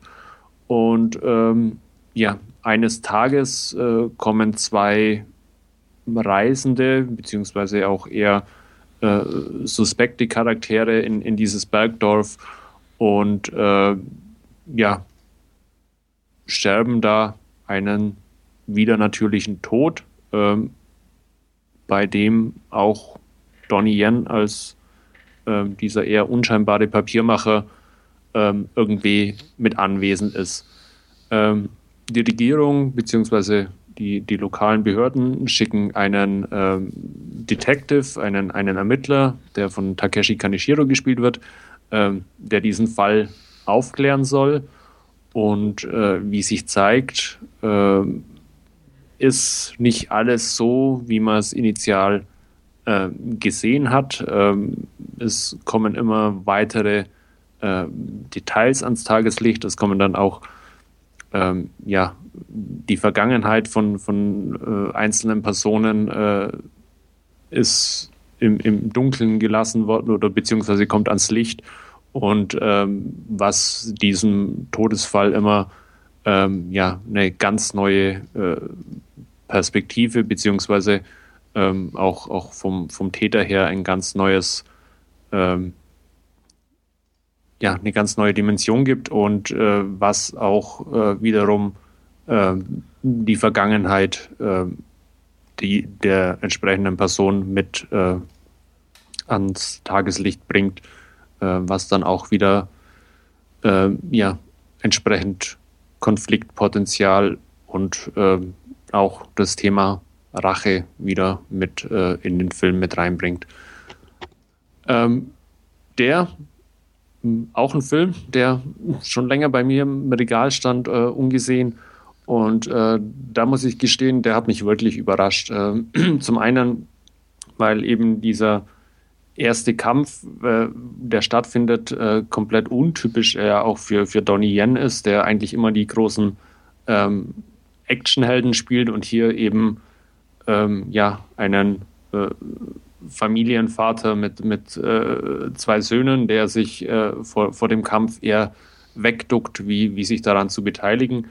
Ähm, das war überraschend und dann eben auch diese Rückblenden und, und äh, diese, diese Ermittlungsarbeit, die dann immer wieder neue Details ans Tageslicht bringt und auch immer wieder auf diesen ähm, ja, Kampf beziehungsweise diesen Überfall von, von, von diesen äh, zwei Gangstern da in, diesen, in, in dieser ähm, Dorfkneipe äh, zurückkommt und immer wieder äh, mit neuen Blickwinkeln äh, auf, auf diesen Kampf neue Details ähm, freigibt. Und ähm, das fand ich sehr spannend anzuschauen.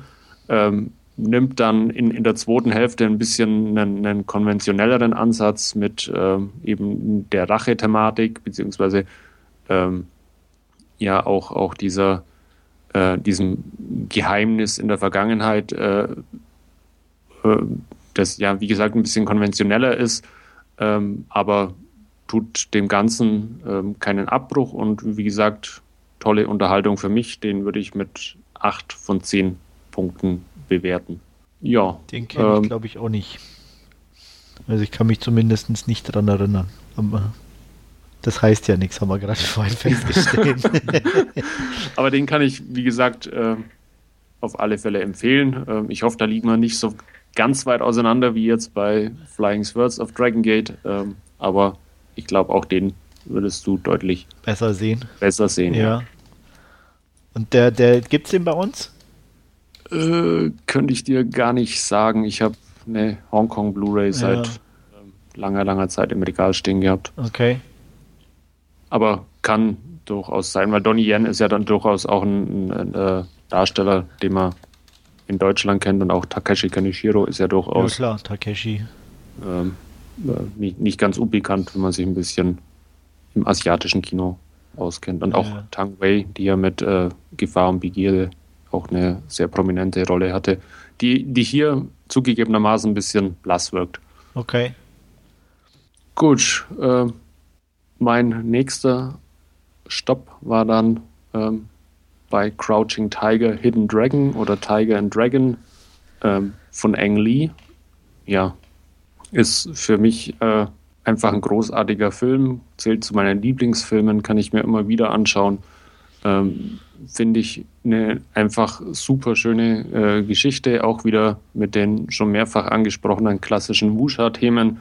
Ähm, toll choreografierten äh, Fights von Yen Wo Ping, ähm, einer hinreißenden, trotzig bös dreinblickenden Sang Si und ja, für mich äh, oder einer meiner absoluten Lieblingsfilme und äh, deswegen würde ich dem auch immer wieder 10 von 10 Punkten geben.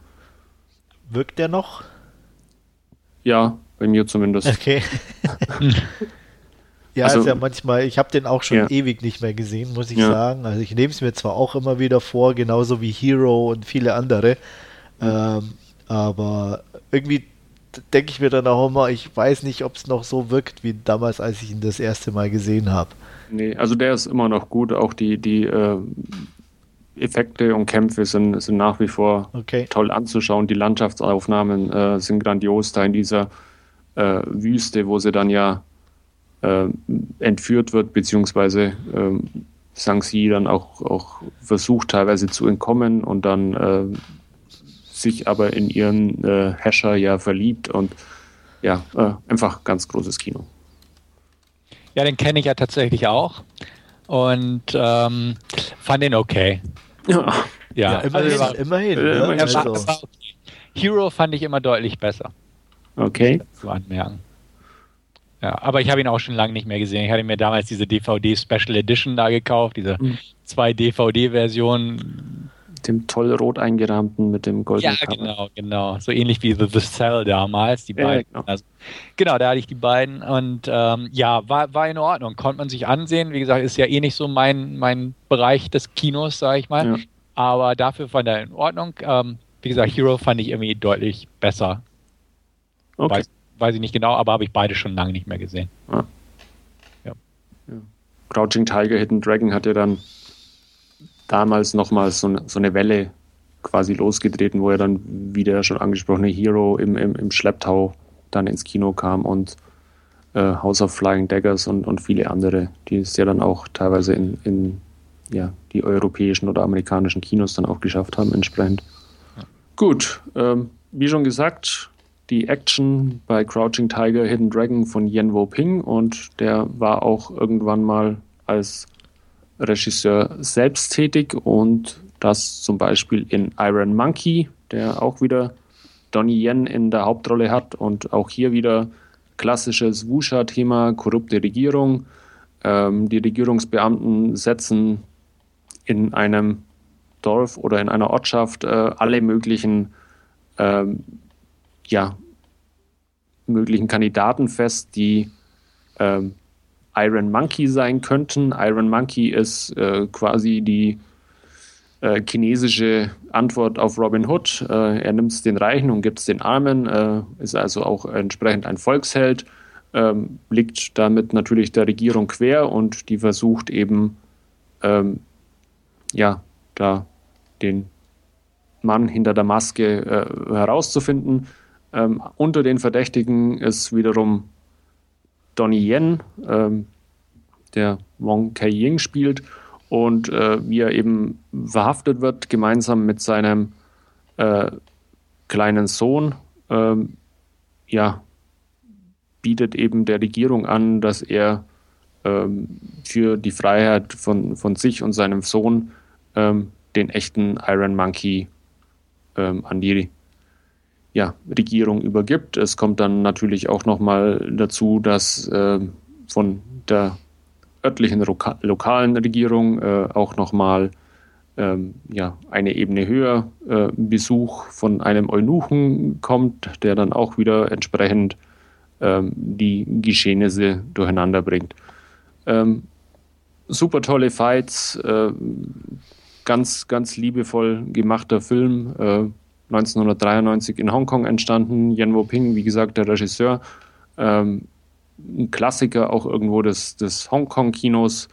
Ähm, der Sohn von Donnie Yen äh, ist, oder von Donnie Yens Charakter, Charakter äh, ist, ist Wong Fei-hung, ja auch ein chinesischer äh, Volksheld, den man dann auch später in, oder von dem es ja dann auch einige äh, Filme gibt. Und ja, ähm, wie gesagt, wirklich äh, toll gemacht, toll umgesetzt und auch hier 8 von 10 Punkten. Keine Ahnung, ob den jemand von euch gesehen hat. Also Stefan, nee. glaube ich, auch eher nee. weniger. Also nee. mir, mir, kommt er bekannt vor, aber wenn, dann ist schon eine ziemliche Ecke okay. her, dass ich den gesehen habe. Gibt auch einen zweiten Teil, Iron Monkey 2, ja. und der ist wirklich äh, bitter schlecht. Da am besten die Finger von lassen. Okay. Äh, der ist wirklich unterirdisch. Vielleicht habe ich auch immer nur davon gehört, von Iron, weil ist ja schon ein sehr bekannter Name. Ja. Äh, aber ich könnte es jetzt echt nicht beschwören. Also auch für den durchaus eine Empfehlung. Der ist wirklich witzig und nett anzuschauen. Hm. Hat auch ein bisschen Humor mit dabei. Äh, haben die anderen Filme jetzt, äh, die ich heute besprechen werde, nicht so wirklich. Äh, aber da ist durchaus immer ein bisschen so dieses Augenzwinkern auch dabei. Gut. Nächster Stopp im Regal. Ähm, Ashes of Time, beziehungsweise, ähm, um genauer zu sein, Ashes of Time Redux von Wong Kar Wai. Und ähm, oh, ich mag Wong Kar Wai. Äh, In the Mood for Love 2046 äh, würde ich auch ganz, ganz weit oben in, in, unter meinen Lieblingsfilmen äh, einordnen, aber mit Ashes of Time werde ich einfach nicht warm. Der ist. Ah, so artsy. Äh, der ist yes. ganz, ganz weit weg. Die Bilder von, von Christopher Doyle, jedes Bild irgendwie oder jede Einstellung wie ein Gemälde irgendwie. Genau. Äh, die, die Handlung mh, hm, schon, schon sehr speziell mit ähm, einem ja, Einsiedler, der da über sein Leben sinniert und, und das immer wieder so an, anhand von vier Jahreszeiten erzählt. Ähm, die, die, die Action ist von Sammo Hung choreografiert, ähm, ist dann, wenn sie stattfindet, auch ganz toll anzuschauen, aber ist leider sehr selten und sehr, sehr reduziert. Ähm, die Darstellerriege äh, absolut 1A, aber wie gesagt, ich werde einfach nicht warm mit Ashes of Time. Ich tue mich auch ganz schwer, den irgendwie zu bewerten. Ich hatte ihn beim, beim Anschauen mit, mit sieben von zehn habe ich gesagt, äh, oder habe hab ich ihm gegeben, jetzt so im, im drüber nachdenken, weiß viel ich nicht, sieben viel. von zehn, viel zu viel. ähm, ich, ich kann den irgendwie nicht einordnen und ich, und ja, ich, weiß, ich weiß es nicht. Also ich, ich mag Wong Kar Wai wirklich, äh, auch, auch seine, seine anderen Filme, das heißt dann äh, Chunking Express oder As Tears Go By und, und wie sie alle heißen äh, denen kann ich alles, allen was abgewinnen und, und ich finde die eigentlich auch mit, mit ganz, ganz wenigen Ausnahmen wirklich gut. Und Aber bei Ashes of Time, keine Ahnung, ich weiß nicht, was ich von diesem Film halten soll. Und ich habe ihn jetzt zum, zum zweiten oder dritten Mal gesehen und ich kann es nach wie vor, kann nach wie vor nicht wirklich einordnen. ähm, ja, tolle, tolle Bilder von Christopher Doyle auf alle Fälle. Ja. Ich mag den. Ja. Ja. Irgendwie, ich weiß nicht. Wahrscheinlich genau aus den Gründen, die du gerade Ja. aufgezählt hast. Ja. Und wahrscheinlich, weil es kein klassischer Mhm. Wusha irgendwie ist äh, und sehr arzi. äh, das muss mich wohl angesprochen haben. Ich habe jetzt auch schon eine Weile nicht mehr gesehen, aber ähm, ich glaube, ich habe den auch mal besprochen sogar. Ah, okay. Ich bin mir aber nicht ganz sicher. Du hast bestimmt auch diese tolle ähm, UK Blu-ray. Ja. Und äh, ich weiß noch, dass ich alleine durch diese, diese Körnung irgendwie total fasziniert war, äh, weil es so zu, zu diesem Sandding gepasst hat und Genau. alles. Ähm, äh, ja, ich mag den. Ja. Das Behaupte ich jetzt einfach mal. dein Geschmack zu, vom Beginn des Podcasts. Ja, Wie gesagt, ich tue mich schwer mit Ashes of Time, ähm, aber ja, wie du, wie du schon sagst, äh, we, wem es gefällt, äh, dem, der kann dem durchaus was abgewinnen. Und ja, Stefan ist auch hier, glaube ich, außen vor. ja, ganz, ganz weit. Ja, Okay. Na gut. ja. Dann soweit mal von mir für Mushas Special Teil 2. Okay.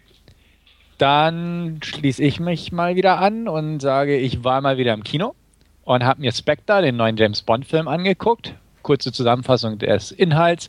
Ähm, der Film schließt relativ nahtlos an den Vorgänger ähm, Skyfall an.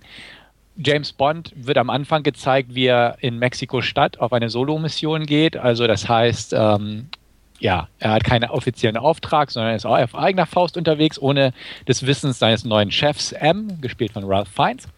Und da geht es darum, dass er versucht, einen, ähm, ich sag mal, Gangster zu töten.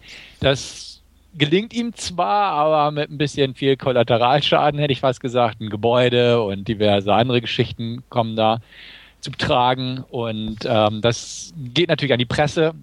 M is not amused und hat sowieso ganz viele Probleme, weil seine 00-Organisation beziehungsweise das ganze Konstrukt soll halt ähm, aufgelöst werden. Es gibt nämlich äh, einen neuen Leiter des Center for National Security, Max Denbe, Denban oder so ähnlich wird er ausgesprochen.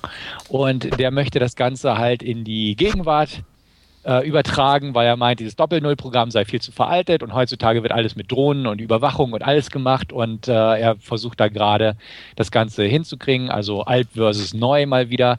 Und Bond soll da nach Möglichkeit äh, jetzt erstmal den Ball flach halten und nicht noch mehr Staub aufwirbeln.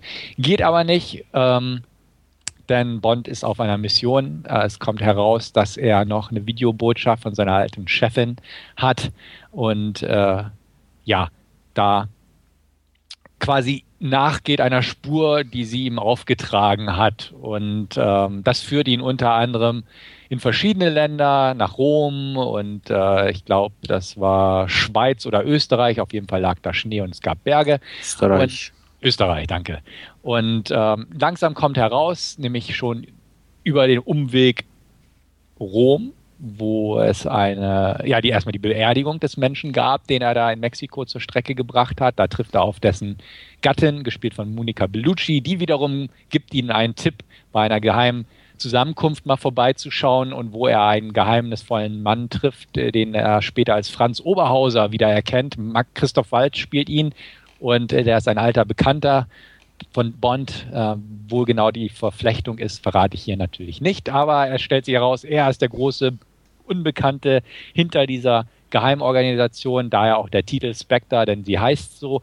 Und jetzt geht es bei Bond darum, ihn aufzuhalten, wie es dann so klassisch ist. Aber da gibt es noch diverse andere Stolpersteine, ähm, ehe er hinter das Ganze kommt, beziehungsweise ähm, alles nach und nach aufdeckt. Ähm, kommt es nämlich dazu, dass er einen seiner ehemaligen Widersacher, einen Mr. White, aufspürt. Der verrät ihm auch etwas, aber nur unter der Gegenleistung, dass er auf seine Tochter aufpasst. Äh, Madeline Swan, gespielt von Lea Seydoux. Und ähm, diesem Versprechen kommt Bond auch nach, da sie ihm eine entscheidende Info liefern kann. Und das wird dann natürlich auch so das Bond-Girl. Ja gut, irgendwann treffen sie auf Oberhauser und ja, mehr will ich gar nicht verraten. Spectre schließt im Prinzip sehr nahtlos an Casino Real, Quantum Trost und Skyfall an. Es wird ein durchgehender Faden aufgezeigt, der auch immer wieder aufgegriffen wird, sage ich mal. Es gibt diverse Querverweise zu West-Berlin, also Eva Greens Charakter, äh, Quantum Trost und ähnliches, Skyfall sowieso. Ähm, das zerstörte Hauptquartier äh, ist natürlich auch ein Thema. Also das wurde ja in die Luft gesprengt im Vorgängerfilm. Dort findet auch ein großes Setpiece statt am Ende. Und ähm, ja, also ist im Prinzip ein Anknüpffilm, der aber auch die Richtung von Skyfall weiterführt, so ein bisschen back to the roots. Also wir haben Money Penny, wir haben äh, M, und ähnliches. Und wir haben auch mehr Humor mit drin, was, was nicht so ganz mein Fall war. Also ist ein bisschen augenzwinkernder geworden, das Ganze mit ein paar One-Linern und blöden Sprüchen, hätte ich fast gesagt. Und ähm, ja, es ist einfach noch so ein bisschen einerseits ernst und modern, aber andererseits auch stärker retro. Ähm, ja, am Ende gibt es eine Überraschung, die für mich keine Überraschung war, die das ganze Retro nochmal auf, auf die Spitze treibt, sage ich mal. Und ähm, der Film geht zwei, zwei Stunden 20, irgendwie sowas. Hätte kürzer gefasst werden können. Das ist einer der Kritikpunkte, die ich einbringen möchte, denn inzwischendurch wirkt er doch so ein bisschen sprunghaft. Man hätte ihn ein bisschen straffen können und ein bisschen, ein bisschen auf Form bringen können. Ähm, ein paar Chancen wurden einfach nicht genutzt. Es gibt eine Szene in, in ähm, Marokko, spielt die, wo man aus Bonds Figur was Interessantes hätte machen können über eine bestimmte Prozedur, die man ihm antut, sage ich mal. Ähm, das wäre wär interessant gewesen, aber irgendwie auch grundsätzlich in dem Bereich hat man irgendwie, glaube ich, nicht den Mut gehabt, diesen Schritt zu gehen, was ich schade finde. Und ähm, actiontechnisch ist der in Ordnung. Ich fand ihn auch nicht langweilig. Wie gesagt, er hatte ruhige Szenen, die in Ordnung waren, aber wie gesagt, man, wenn man drüber nachdenkt, ja, das und jenes hätte man ein bisschen straff ziehen können. Die Action war in Ordnung, jetzt aber auch nicht so riesig und herausragend, dass man sagt, boah, das war jetzt der Kracher. Die Anfangssequenz in Mexiko war stark, spielte während des Tag der Toten, äh, während dem Tag der Toten.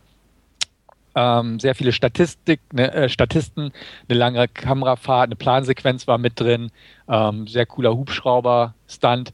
Ähm, der, der, hat Spaß gemacht, der Einstieg. War zwar auch ein bisschen übertrieben in einem Moment, wo man auch sagte, weniger wäre da vielleicht ein Tick mehr gewesen. Ähm, grundsätzlich hätte, geht der Film auch so ein bisschen, wie gesagt, auf die alten Bond-Sachen ein, auch ein bisschen größer. Es gibt halt so eine Szene auch wiederum in Marokko mit so einem geheimen Quartier in der Wüste, was dann irgendwann spektakulär in die Luft fliegt. Das erinnerte mich so an die alten Bonds mit so spektakulären Geheimverstecken und so. Ähm, ja, Besetzungstechnisch muss ich sagen, Daniel Craig top, nichts dran auszusetzen. Ralph Fiennes hat mir auch gefallen. Ähm, Bond-Girl Lea Seydoux war leider ein Tick blass. An sich hat sie mir definitiv gefallen von ihrer Art her, aber man hätte einfach mehr rausholen können. Monica Bellucci hat nur so einen Mini-Auftritt gehabt als äh, Henchman, als, als böser böser Baddie, hätte ich fast gesagt, spielt hier der Wrestler Bautista mit, der ja auch bei Guardians in the Galaxy Guardians of the Galaxy schon zu sehen war. Der spielt halt so einen tumpen Henchman, aber eigentlich recht cool. Hat mich aber auch so an die alten Dinger erinnert, so wie Oddjob oder Beißer oder so. Einfach ne böser, kerniger Typ. Das, das war auch in Ordnung. Ähm, Christoph Walz fand ich nicht so prickelnd. Also ich muss sagen, ich habe ihn auf Deutsch geguckt und die Synchro, seine, seine, ich will nicht sagen Synchro, aber doch irgendwo Synchro, weil entweder hat er sich selbst synchronisiert oder war ein Sprecher. Mit der Stimme hat, hat man sehr gut getroffen, aber Walz hat für mich einfach in letzter Zeit zu viele Baddies gespielt. Also und, und alles so im selben Stil. So dieses verschmitzte Grinsen und ähnliches. Ähm, deswegen fand ich, hat sich das abgenutzt. Zudem war er im Großteil des Films einfach nicht präsent. Er tauchte so im Hintergrund immer auf, kurzzeitig, und am Ende wird es halt größer. Aber er war einfach nicht so da und nicht so ein präsenter Baddie, was, was ich schade fand. Ne? Also dementsprechend, ja. Ich fand den Film gut, muss ich sagen. Nicht so gut wie Skyfall. Ich würde ihm sieben von zehn geben. Er war unterhaltsam, er ist definitiv sehenswert und man kann ihn sich auch im Kino locker flockig angucken. Ähm, das passt eigentlich alles schon. Sam Mendes hat Regie geführt, wie auch bei Skyfall. Ähm, solide gemacht, Blockbuster-Ware halt äh, in Ordnung. Ich sag mal, handwerkliche Schnitzer gab es da nicht. Viele Action-Szenen waren halt, oder die meisten oder fast alle, kann man fast sagen, waren halt ohne CGI, was auch eine schöne Geschichte ist. Und ja, ich bin mal gespannt, wie so der nächste Teil weitergeht, ob es noch weiter, was ich annehme, die Retro-Schiene bedient wird, aber mal gucken, mal gucken. Wie gesagt, war, war in Ordnung, der Film kann man sich angucken, aber ja, ist, ist jetzt irgendwie nicht der große Wurf, um das mal so zu sagen. Im Geguckt wird er, denke ich mal, von euch auch irgendwann, vielleicht zu Hause mal, oder? auf jeden Fall. Äh, wie im ja, Verhältnis vielleicht. zu den anderen jetzt mit Crack, wie würdest du den einsortieren? Ja, weiß ich nicht. Mochtest du die anderen ich, mehr, weniger? Es geht, also Quantum Trost finde ich so den schwächeren von den Vieren, ja. auf jeden Fall. Äh, Casino Royale habe ich, hab ich schon länger nicht mehr geguckt, müsste ich nochmal gucken. Also vielleicht so auf Casino Royale Niveau. Okay. Ja, irgendwo. Also so von der Erinnerung raus ein bisschen besser als Quantum Trost auf jeden Fall, aber nicht so gut wie Skyfall. Ja, wir also ich gucken auf jeden Fall irgendwann. Ja, ich freue mich auch auf den. Ich habe jetzt schon mal ein bisschen äh, geschaut, ob ein O-Ton bei mir irgendwo läuft, aber das ist sich nie irgendwie rausgegangen von, von der Zeit. Von daher mhm. wird es wohl auch aufs, aufs Heimkino irgendwann rauslaufen, aber auf, auf den freue ich mich und ich finde es auch ganz, ganz spannend, äh, dass sie da eben aus, aus diesen vier Daniel Craig Bonds irgendwie so einen ja, umfassenden Handlungsbogen gemacht haben, was ja bei Bond in der Vergangenheit bis auf ein paar Bösewichte, die, die ab und zu noch mal in anderen Filmen aufgetaucht sind oder so, was es ja mhm. nie gab in der Vergangenheit. Ja. Dann bin ich soweit durch mit meinen Last Scenes und gebe ab an Andreas nochmal. Ja, ich habe wieder was getan, was ich sonst nie tue, aber jetzt schon zum zweiten Mal in kürzester Zeit. Ich habe ein Musical geguckt. Hm. ja, aber der hat mich sogar ausnahmsweise mal wirklich interessiert. Und zwar spreche ich von Stage Fright, einem ja kanadischen Musical Horror Slasher. ähm, es ist ein auch ein Regiedebüt von einem gewissen Jerome Sable, von dem ich natürlich auch vorher noch nie was gehört habe. Und ähm, ja, ähm, es geht im Endeffekt um ein, ein, ein Sommercamp für Musical-begeisterte Teenager und Kinder. Und ähm, in der Küche arbeitet ein Mädchen, deren Mutter vor Jahren mal äh, ein, eine Broadway-Diva war, die natürlich The Haunting of the Opera singen sollte und kurz bevor die Premiere war, in ihrer Garderobe umgebracht wurde. Ähm, dieses Trauma ist natürlich immer noch präsent. Ähm, sie traut sich seitdem irgendwie nicht mehr zu singen. Sie arbeitet eben, wie gesagt, mit ihrem Bruder in der Küche und ähm, ja, sieht eigentlich immer so diesen Kindern zu, wie die singen und den anderen Teenager und möchte eigentlich lieber selber mitmachen. Und dieses Jahr ist es so, dass ihr Stiefpapa, äh, gespielt von Meatloaf, äh, der damals auch die äh, Phantom of ähm, oder Haunting of the Opera heißt ja, äh, ist natürlich in der Referenz zu Phantom of the Opera auf die Bühne bringen wollte, hier dieses Sommercamp leitet. Und ähm, sie traut sich hier das erste Mal sozusagen sich vorzusingen und äh, nach ein paar Problemen, weil natürlich niemand vom Staff mit den Kindern eigentlich singen sollte, ähm, darf sie mitmachen.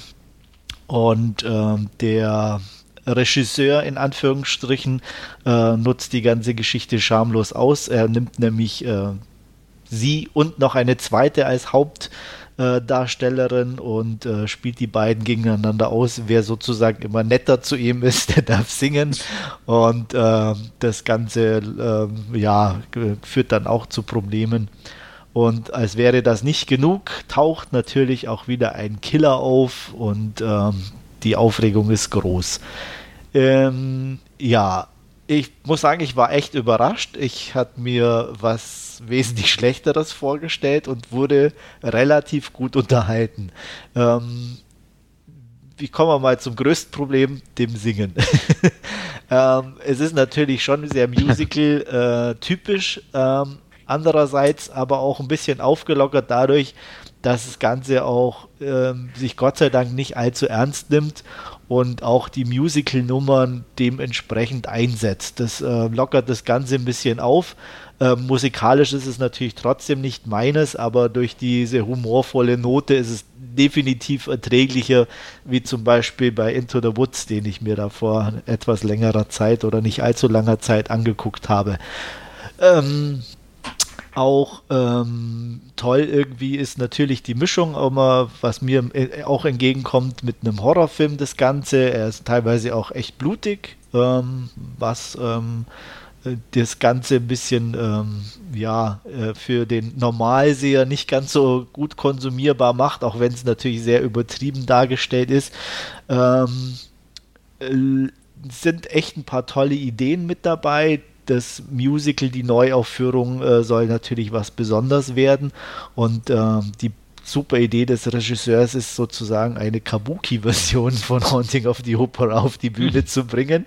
Ähm, und ja, ähm, da das oder beziehungsweise was den Film dann an sich nochmal interessanter macht, ist, dass ein paar wirklich schöne Filmzitate mit drin sind und ein paar super coole Szenen äh, Carrie, ähm, Texas Chainsaw Massacre und noch ein paar diverse. Also ich bin mir sicher, ich habe auch einige übersehen. Ähm, und sowas finde ich immer, wenn es humorvoll und nett und wirklich als schöne Zitate eingebracht ist, sehr, sehr toll anzusehen und das Ganze passiert hier auch. Ähm, dazu kommt, dass äh, in meinen Augen sehr attraktive Hauptdarstellerin äh, in dem ganzen ähm, ja, dem Ganzen vorsteht, von der ich vorher auch noch nie was gehört hatte. Ellie McDonald, kanadische Schauspielerin. Ähm, ja, ähm, habe ich glaube ich auch irgendwo sonst nirgendwo bewusst wahrgenommen.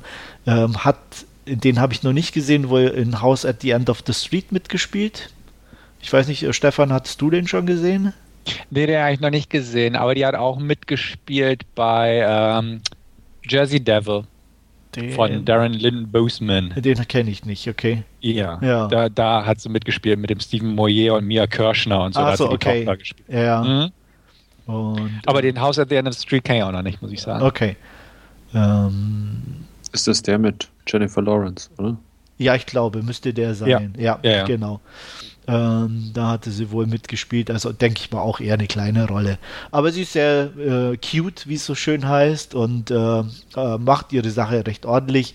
Ähm, die Darsteller sind jetzt alle nicht, wo man sagt, boah, super, ist auch gar nicht erforderlich, aber sie füllen ihre Rollen gut aus und ähm, es werden. Vor allem Meatloaf. Genau, ne, der ist gar nicht mehr so dick. Also er ist schon oh. füllig, aber er ist jetzt auch natürlich auch älter und ähm, aber nicht mehr echt nicht mehr so dick, wie, schon, wie er schon mal war. Äh, spielt auch okay. Ich meine, er ist jetzt noch nie ein Riesendarsteller gewesen. Mhm. Aber wie gesagt, das passt eigentlich und ähm, ich war, fühlte mich gut unterhalten. Es ist kein Weltklasse-Film, aber ein netter, spaßiger kleiner Film.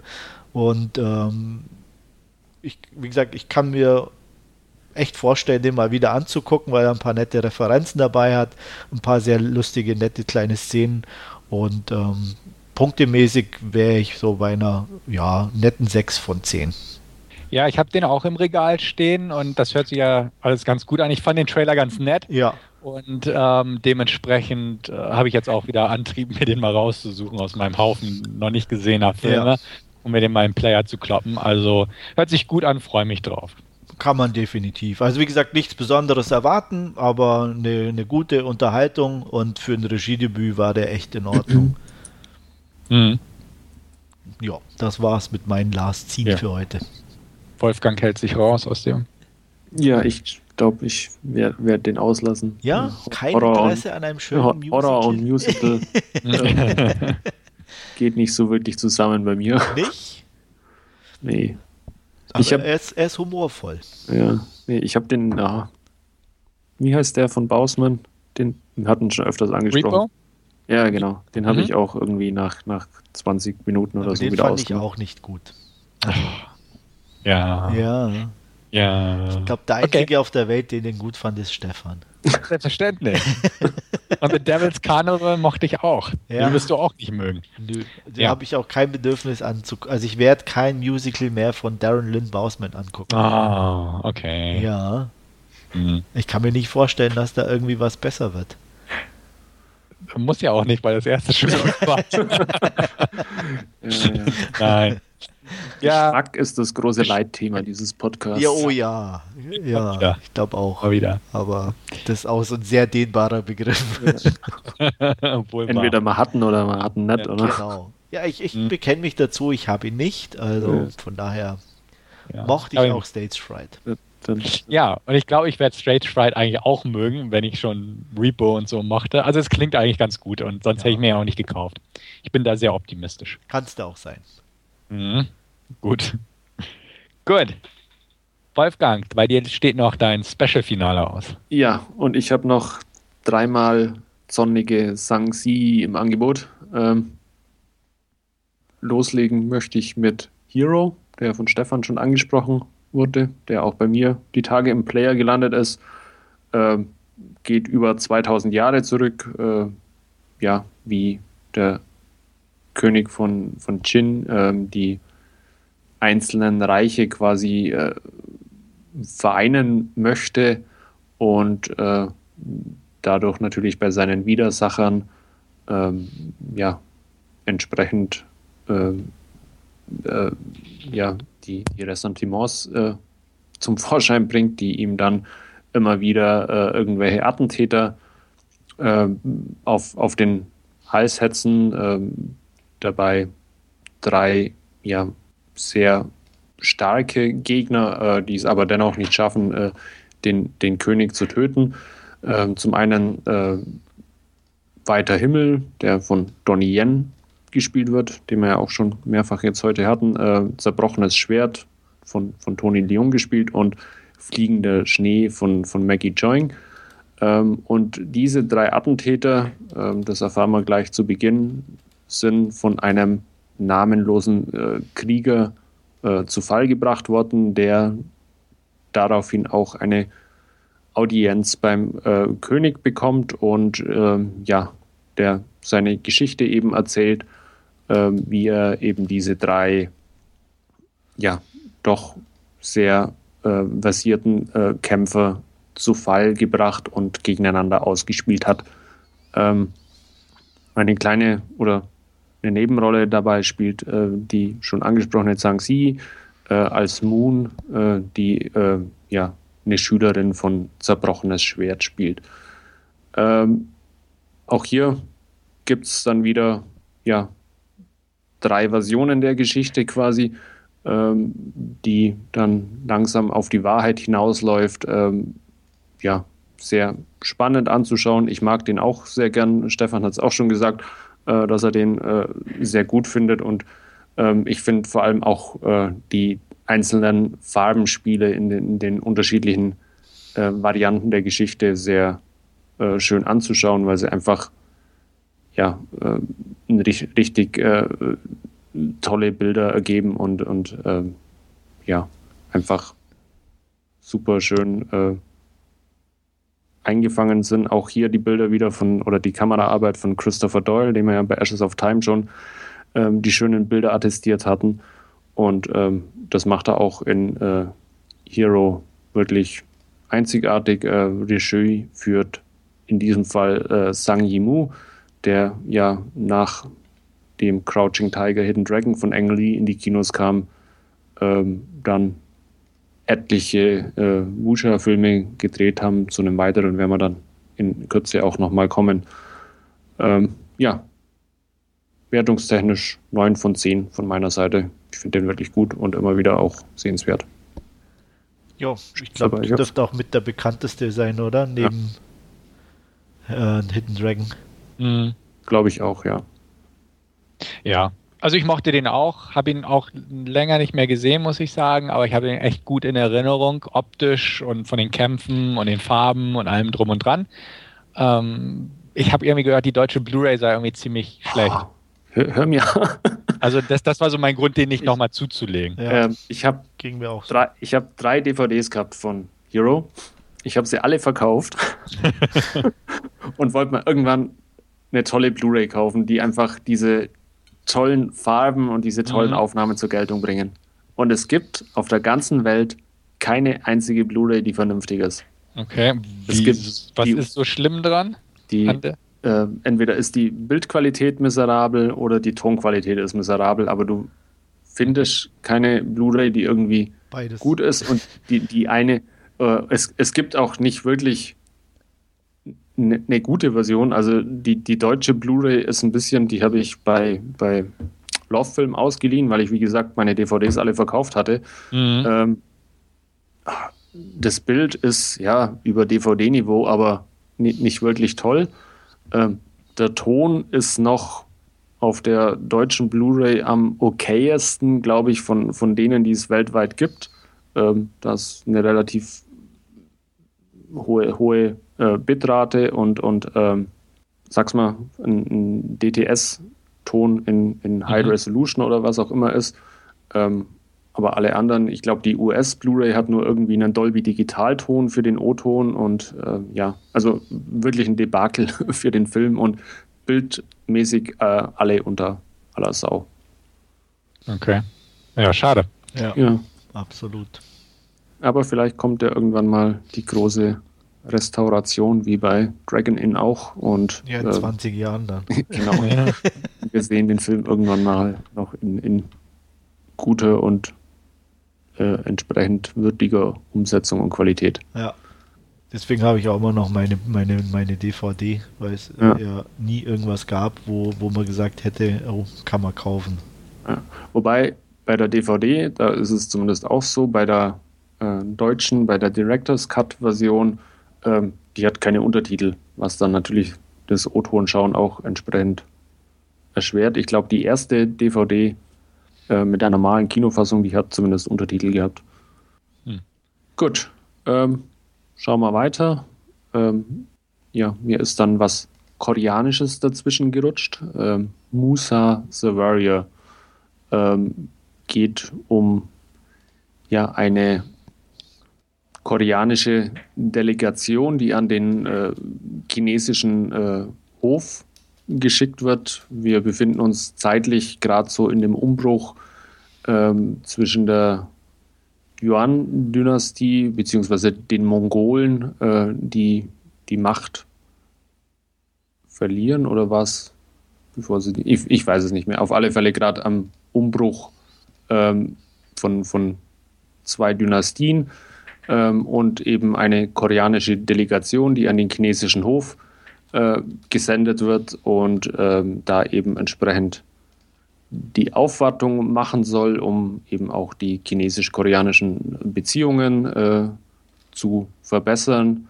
Leider werden sie auch nie bis zum Kaiser am Hof vorgelassen, sondern äh, geraten ja in den Hinterhalt und werden in das Exil geschickt. Äh, auf dem Weg dorthin äh, werden sie ja, von einem Trupp Mongolen überfallen. Äh, es gelingt ihnen äh, zu fliehen, weil die Mongolen, äh, wie gesagt, auch nicht wirklich ein Problem mit den Koreanern hatten. Und äh, die lassen sie da ja, mitten in der Wüste, wo sie sich gerade befinden, äh, einfach weiterziehen. Ähm, der koreanische Trupp wird von einem ja, relativ unerfahrenen General angeführt, ähm, der daraufhin äh, aber entscheidet, ja, irgendwie die Chinesen dann doch nochmal für sich zu gewinnen. Und da kommt es gerade recht, dass sie ja äh, auch wieder an einem Wirtshaus mitten in der Wüste oder einem Gasthaus ähm, über einen weiteren Trupp Mongolen äh, stolpern, die in ihrer Kutsche eine äh, entführte chinesische Prinzessin mit sich führen, die wiederum jetzt von der ja auch schon mehrfach erwähnten Sang-Si gespielt wird. Ähm, und ähm, diesen Trupp bzw. diese Prinzessin äh, möchten sie äh, oder entführen sie, um ja, äh, sie wohlbehalten an den chinesischen Königshof oder Kaiserhof zurückzubringen. Und was natürlich äh, die Mongolen dann auf ihre Fährte hetzt. Ähm, ein relativ aufwendiger koreanischer Film. Ähm, leider auch relativ lang, muss ich sagen. Ähm, er hat durchaus ja dadurch äh, so seine Längen, wo man ein bisschen ähm, durchhalten muss einfach, äh, aber auch andererseits wieder äh, tolle Action-Sequenzen äh, zu bieten, die allerdings äh, nicht so auf diesem ähm, Level sind, ja, wie, wie schon äh, bei, bei Hero oder, oder Ashes of Time äh, angesprochen oder auch bei, bei Tiger and Dragon, die einfach nicht diese Schönheit rüberbringen, sondern die einfach ein bisschen ja, herb und düsterer wirken. Ähm, war einer der teuersten koreanischen Filme zu seiner Zeit und äh, glaube auch relativ bekannt. Ich glaube, der ging auch bei uns im, im Forum immer äh, wieder mal durch und wurde so als, als Tipp gehandelt. Jetzt so ein paar Jahre danach, also der Film ist 2001 entstanden. Ja, ist er nicht mehr so, so ganz dieses Highlight, muss ich sagen, aber sieben von zehn Punkte ist er auf alle Fälle noch wert. Ich weiß nicht, hat denn von euch jemand gesehen? Ja, ich habe nee. den auch ähm, hier hm. äh, auf DVD noch und ich mochte den immer, muss ich sagen. Also ich hatte den auch ein bisschen besser in Erinnerung, wie man jetzt zumindest beim ja. äh, Anschauen dann vorgekommen ist. Wie gesagt, er hat ein paar so Längen, er geht äh, zweieinhalb Stunden und das ist dann schon, ja, verlangt etwas Sitzfleisch ab. Das auf jeden Fall. Ja. Aber ich habe jetzt auch eine Weile nicht gesehen, aber ich habe den auch sehr gut in Erinnerung. Also ich weiß, dass auf jeden Fall einer derjenigen ist, den ich immer irgendwie sehr gern mochte von den Filmen. Ob es immer noch so ist, müsste ich ihn auch wieder mal angucken. Ja. Wie so viele andere Filme ja. auch. hm. Gut, und dann einen habe ich noch ganz zum Schluss. Ähm, House of Flying Daggers. Nochmal Sang Yimou, nochmal Sang Si, äh, nochmal Takeshi Kaneshiro. Ähm, Andy Lau spielt jetzt mit. Ähm, ja, äh, Andy Lau und Takeshi Kaneshiro, zwei Hauptmänner, ähm, die von ihren Vorgesetzten quasi aufgebrummt bekommen, ähm, die ja, Anführer eines oder ja, einer rebellischen Organisation namen, namens Flying Daggers oder House of Flying Daggers ähm, aufzuspüren und auszuschalten. Und äh, ja, die erste Spur führt sie zu einer äh, Tänzerin oder einer blinden Tänzerin, die von, von Sang Si gespielt wird. Ähm, die ja, verhaften sie und äh, schmieden dann den Plan, ähm, dass eben äh, der Hauptmann, der von Takeshi Kaneshiro gespielt wird, ähm, ja, sie aus dem Gefängnis entführt, äh, durch die Wälder flieht und ähm, quasi dann ähm, in die Lau im Schlepptau mit den Soldaten ähm, sie zu den Anführern äh, oder dem Anführer der House of Flying Daggers führt und äh, sie damit ihren Auftrag quasi erfüllen können.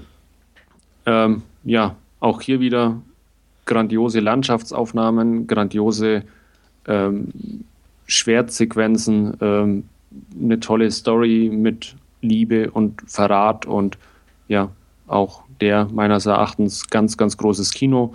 Ähm, auch von meiner Seite hier nochmal 9 von 10 Punkte für Außer Flying Daggers. Den mochte ich auch immer. Ja. Äh, alleine die Sequenz da, wo sie, glaube ich, tanzt, ne? Genau, das ja. Echo Game, ja, ja. wo sie die, die Steine an die Trommeln an werfen. Trommel. Äh, äh, sehr einprägsam. Ja, ganz grandiose Sequenz mhm. auch, oder ganz tolle Szene. Kenne ich zumindest aus dem Trailer, die Szene. Ja. ja. Also irgendwie wollte ich den immer gucken, nachdem ich Hero so mochte, habe ich ja. so na, auch in der Richtung so ein bisschen geschaut, aber irgendwie bin ich nicht zu dem gekommen. Ich weiß gar nicht, ob ich, ich kann, kann sogar sein, dass ich irgendwo noch eine, eine asiatische DVD von dem rumfliegen habe, fällt mir ein. Also wenn der Hero gefallen hat, ich glaube dann es könnte, könnte der sein, wo dir noch am ersten mit zusagt, ja. ja. Okay, da muss ich mal gucken, weil ich, mein, ich meine fast, das war eine Zeit, wo ich auch ein paar Asia-Importe gehabt habe.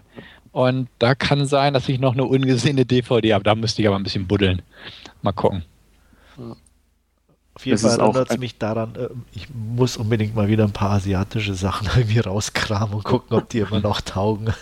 Ja, Ja, so ging es mir jetzt auch in, in letzter Zeit und äh, ja, war, ich, ich habe auch den nächsten schon, schon herausliegen, äh, Warriors of Heaven and Earth. Ähm, hat nie so diese Bekanntheit erreicht von, von ähm, ja, House of Flying Daggers oder, oder Hero, ist aber auch nochmal ein, ein toller Film, der dann ja auch ähnlich wie Musa ähm, geht es wieder durch die Wüste, ähm, eine, eine, Prinzessin, die befreit wird. Ja.